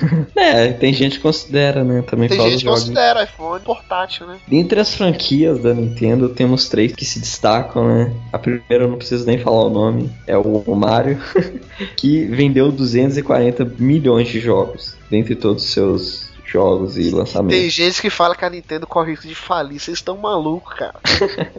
Ela tem muito dinheiro guardado. Pokémon, por exemplo, o segundo tem 200 milhões de jogos Ah. vendidos. Não é à toa que esses jogos salvam os consoles dela, né, cara? Né? E Zelda em terceiro lugar ali um pouco menos, mas esse menos não é tão menos assim, é 94 milhões de Eu jogos. acho até que é um pouco menos, porque eu acho que tem uma menor quantidade de jogos de Zelda em comparação com principalmente Mario e Pokémon, né, cara? Verdade. Mas pra você ver a comparação, né? Outra série que compete, vamos supor, com o Mario, né? O Sonic. Sabe quanto que já vendeu o Sonic? Quanto? 36 milhões só. Nossa, olha a diferença. Eu falo só, né? Mas sério, vocês entenderam. É. O Halo, por exemplo, da Microsoft, 27 milhões. Nossa, a principal franquia da Microsoft, eu diria. Sim, e o Mortal Kombat também, que é bem famosa, até nos videogames da Nintendo, 26 milhões. Nossa, não dá nem pra comparar, cara. É Nintendo ou nada. Como a gente falou lá atrás, tem um aparelhinho que se você achou que o GameCube ou o Nintendo 64 foi um fracasso, é porque você não sabe sobre o Virtual Boy. Sim, Virtual Boy é um console portátil. Essa é a denominação dele. Nem, o Será cara que é portátil? nem o cara que fez ele sabe o que que é esse console. Ele foi projetado por Gunpei Yokoi, pai é, de outras criações famosas. Ele até participou da criação do Game Boy, cara. E foi lançado em agosto de 1995. Esse sim foi o maior fracasso da Nintendo. Ele tinha. Mas olha como ele era audacioso. Em 95, ele já tinha um processador 32 bits, parecido com, com o PlayStation. Para um portátil, isso já era muito. Para de falar portátil, cara. Não era um portátil. Ah, cara, eles terão. O negócio era gigante. Ele era um portátil gigante que você coloca, parecia um Android, você ficava com o negócio. É. Mas ele se denominava portátil. E tinha duas telas no formato de um óculos apoiado sobre um tripé. Ele parecia uma câmera, sabe? Gigante Uhum. assim. E oferecia gráficos em 3D, pelo menos essa era a propaganda dele. Era uma espécie de realidade virtual. Coisa que nessa época, na década de 90, a gente via muitos filmes, muita coisa de ai, 3D, realidade virtual, nossa, que maravilha. Nos parques a gente ia para aqueles lugares, colocava aqueles óculos e tudo. Sim. Só que naquela época isso não era possível, não existia tecnologia para isso, para ser bem feito. Então, o console que se dizia um portátil só podia ser jogado em cima de uma mesa, eu nunca vi isso. Um portátil que tem que ser jogado em cima de uma mesa. Os jogos já acabaram tendo qualidade inferior aos do Super Nintendo. Olha só, o videogame que se dizia 32 bits tinha qualidade inferior ao Super Nintendo. E para se ter uma ideia, o aparelho foi muito caro para ser produzido. E o Virtual Boy tinha vários malefícios ainda. Ele causava dores de cabeça a quem jogava por muito tempo. A própria Nintendo recomendava que você tinha que descansar a cada 15 ou 30 minutos, cara. Já imaginou isso, Igor? O pior é que os jogos auto-pausavam, tipo, falava, tá na hora de descansar. E ele tinha um sistema de auto-pause, porque eles tinham medo de acontecer alguma coisa com alguma criança e tudo mais e manchar o nome da empresa. Já imaginou você tá jogando o seu jogo favorito e em 15 minutos o jogo pausa automaticamente e fala vá descansar, depois você volta. Que porra que deve ter sido, cara. E prometendo mais do que ele conseguia cumprir, o aparelho teve pouca aceitação no mercado, não durou muito. Deixou de ser fabricado pouco mais de um ano depois do seu lançamento. Eu achei até que durou muito, durar um pouco mais de um ano. Ah, mas foi um sucesso. 800 mil unidades. ainda conseguiu tapear 800 mil, me desculpe falar a expressão, trouxas que compraram. e o nosso amigo Yokoi, que fez o aparelho, acabou sendo demitido da Nintendo. Coitadinho dele. E vamos pra mais umas curiosidades da Nintendo, né? Por exemplo, nas, em 2009, na semana da ação de graças, né, lá nos Estados Unidos, a Nintendo vendeu 2.5 consoles por segundo. Nossa. Meu Deus. Tipo, tipo, ela acabou de vender, Igor, 5 consoles agora. 10 agora. Meu Deus. Agora 15, Igor. Ai, meu Deus. Em 2008 também ela fazia 1.28 milhões por empregado. Era a Essa aí receita dela. Nossa senhora, eu quero trabalhar na Nintendo, cara. uma curiosidade um pouco mais antiga, né? Porque o Mega Man, famoso Mega Man do no Nintendinho, ele era azul não por opção deles de deixar azul, mas porque o Nintendinho tinha poucas cores, né, no console. Então eles resolveram pôr azul, que era uma cor que predominava e eles conseguiam colocar no console. Olha só, hein? Por causa de limitação técnica, o Mega Man é azul. É, aí depois que eles conseguiam fazer coisa melhor, eles inventaram um zero. Será? Olha só, nossa, prevejo comentários fortes xingando o Igor Rita. Ainda bem que é Igor Rita que falou isso, eu não falei nada. Mas o Mas, é melhor. é, não sei. Quem sabe um podcast para decidir isso. Mas vamos ver. Uma outra curiosidade muito bacana é que a Nintendo teve a sorte ou a competência, né, de em 1977, bem lá atrás, nem tinha saído o Nintendinho, com apenas 24 anos, um garotinho, do olhinho puxado, tal de Shigeru Miyamoto, foi contratado para ser artista da equipe da Nintendo. Olha aí, Igor. Ah, ele é o cara que levava café, né? Hoje É, ele era o estagiário que tirava xerox pra galera. e aí, enquanto não tinha xerox, ele desenhava os personagens. Personagens bestas. Personagens do Donkey Kong, o Mario, o Zelda. Muita importância não, né? Ah, teve até um console meio fraco que ele fez um tal de Wii, né? É, é verdade. Responsável pelo I. Culpem ele, então, por não ter jogo hardcore. Ó, e quando criança, A pequena criança Miyamoto lá com a sua bermudinha xadrez, a sua camiseta branca, vindo da escola. Todo dia ele fazia um desenho que ele gostava de desenhar do Mickey. Ele adorava o Mickey, ele era fã do Walt Disney. E mal ele sabia que em 1990 a sua criação Mario já ia se tornar muito mais popular que o Mickey, que era a, a figura mais popular na, na, infância do Miyamoto. Toma essa, Walt Disney. Ah, e o, o Miyamoto, ele tinha tanta moral na Nintendo que aquele jogo Pikmin, que inclusive foi mostrado agora pro Wii U, como um dos Sim. principais lançamentos, né? Primeiros lançamentos dele. Ele tem esse nome em homenagem ao cachorro do Miyamoto. Vejam vocês. Olha, Olha aí. Não temos um nome para dar ao jogo, vamos colocar o nome de quem? Do cachorro do Miyamoto. Olha aí, ó. Qualquer dia eu vou perguntar pra ele, Miyamoto, o que, que você vai jantar? Ele vai falar o nome da comida e esse vai ser o próximo lançamento da Nintendo. E o mais importante, e o mais que, sinceramente, eu fiquei assustado, o salário do Miyamoto, ele chega a mais de 1,3 milhões por mês. Só? Será que o Cristiano Ronaldo ou o Messi ganha isso, cara? Por mês? Cara, tem gente que faz menos e ganha mais ainda do que ele. É que hoje em dia ele não tá mais tão ativo. Ele mais supervisiona a rapaziada, né? Mas é merecido pelo que ele já fez, né, cara? O cara é um gênio. Se você achou muito 1,3 milhões por mês de dólares, veja só isso. Ele revelou que a Nintendo ofereceu um salário maior ainda. Mas em respeito aos seus colegas de trabalho, ele recusou porque ele é uma pessoa do bem, uma pessoa ética. Veja. Caraca, não vou nem comentar. ele poderia ganhar igual o cara da Xerox, né, cara? Assim, o salário mínimo, o salário mínimo e meio, né? É. Pra não ficar muito chato, né, cara? Aí eu pergunto: será que o Miyamoto tem moral na Nintendo? Será que algum dia Igor, o Miyamoto temeu ser mandado embora da Nintendo? ficar desempregado? Acho que é a Nintendo que temeu ele sair. ah, é verdade.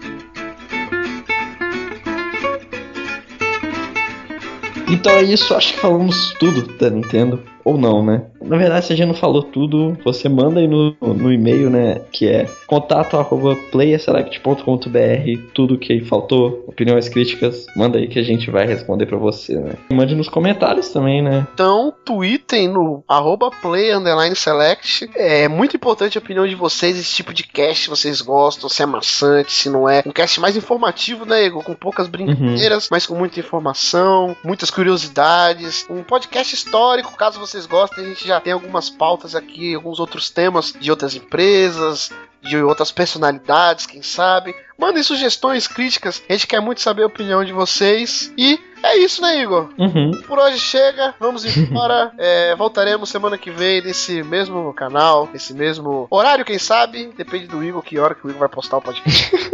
Mas eu só sei de uma coisa, Igor: uhum. 35 consoles vendidos pela Nintendo, agora são 40 agora são 45. Agora... para, para de dar dinheiro pra Nintendo. São 55. Tchau! Tchau! Ai, ai.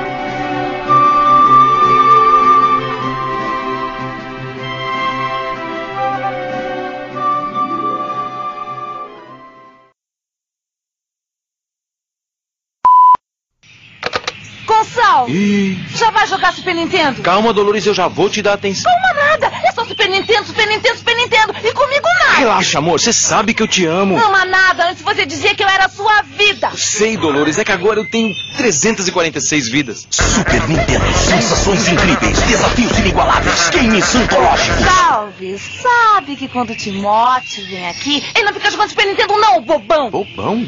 É Nintendo ou nada.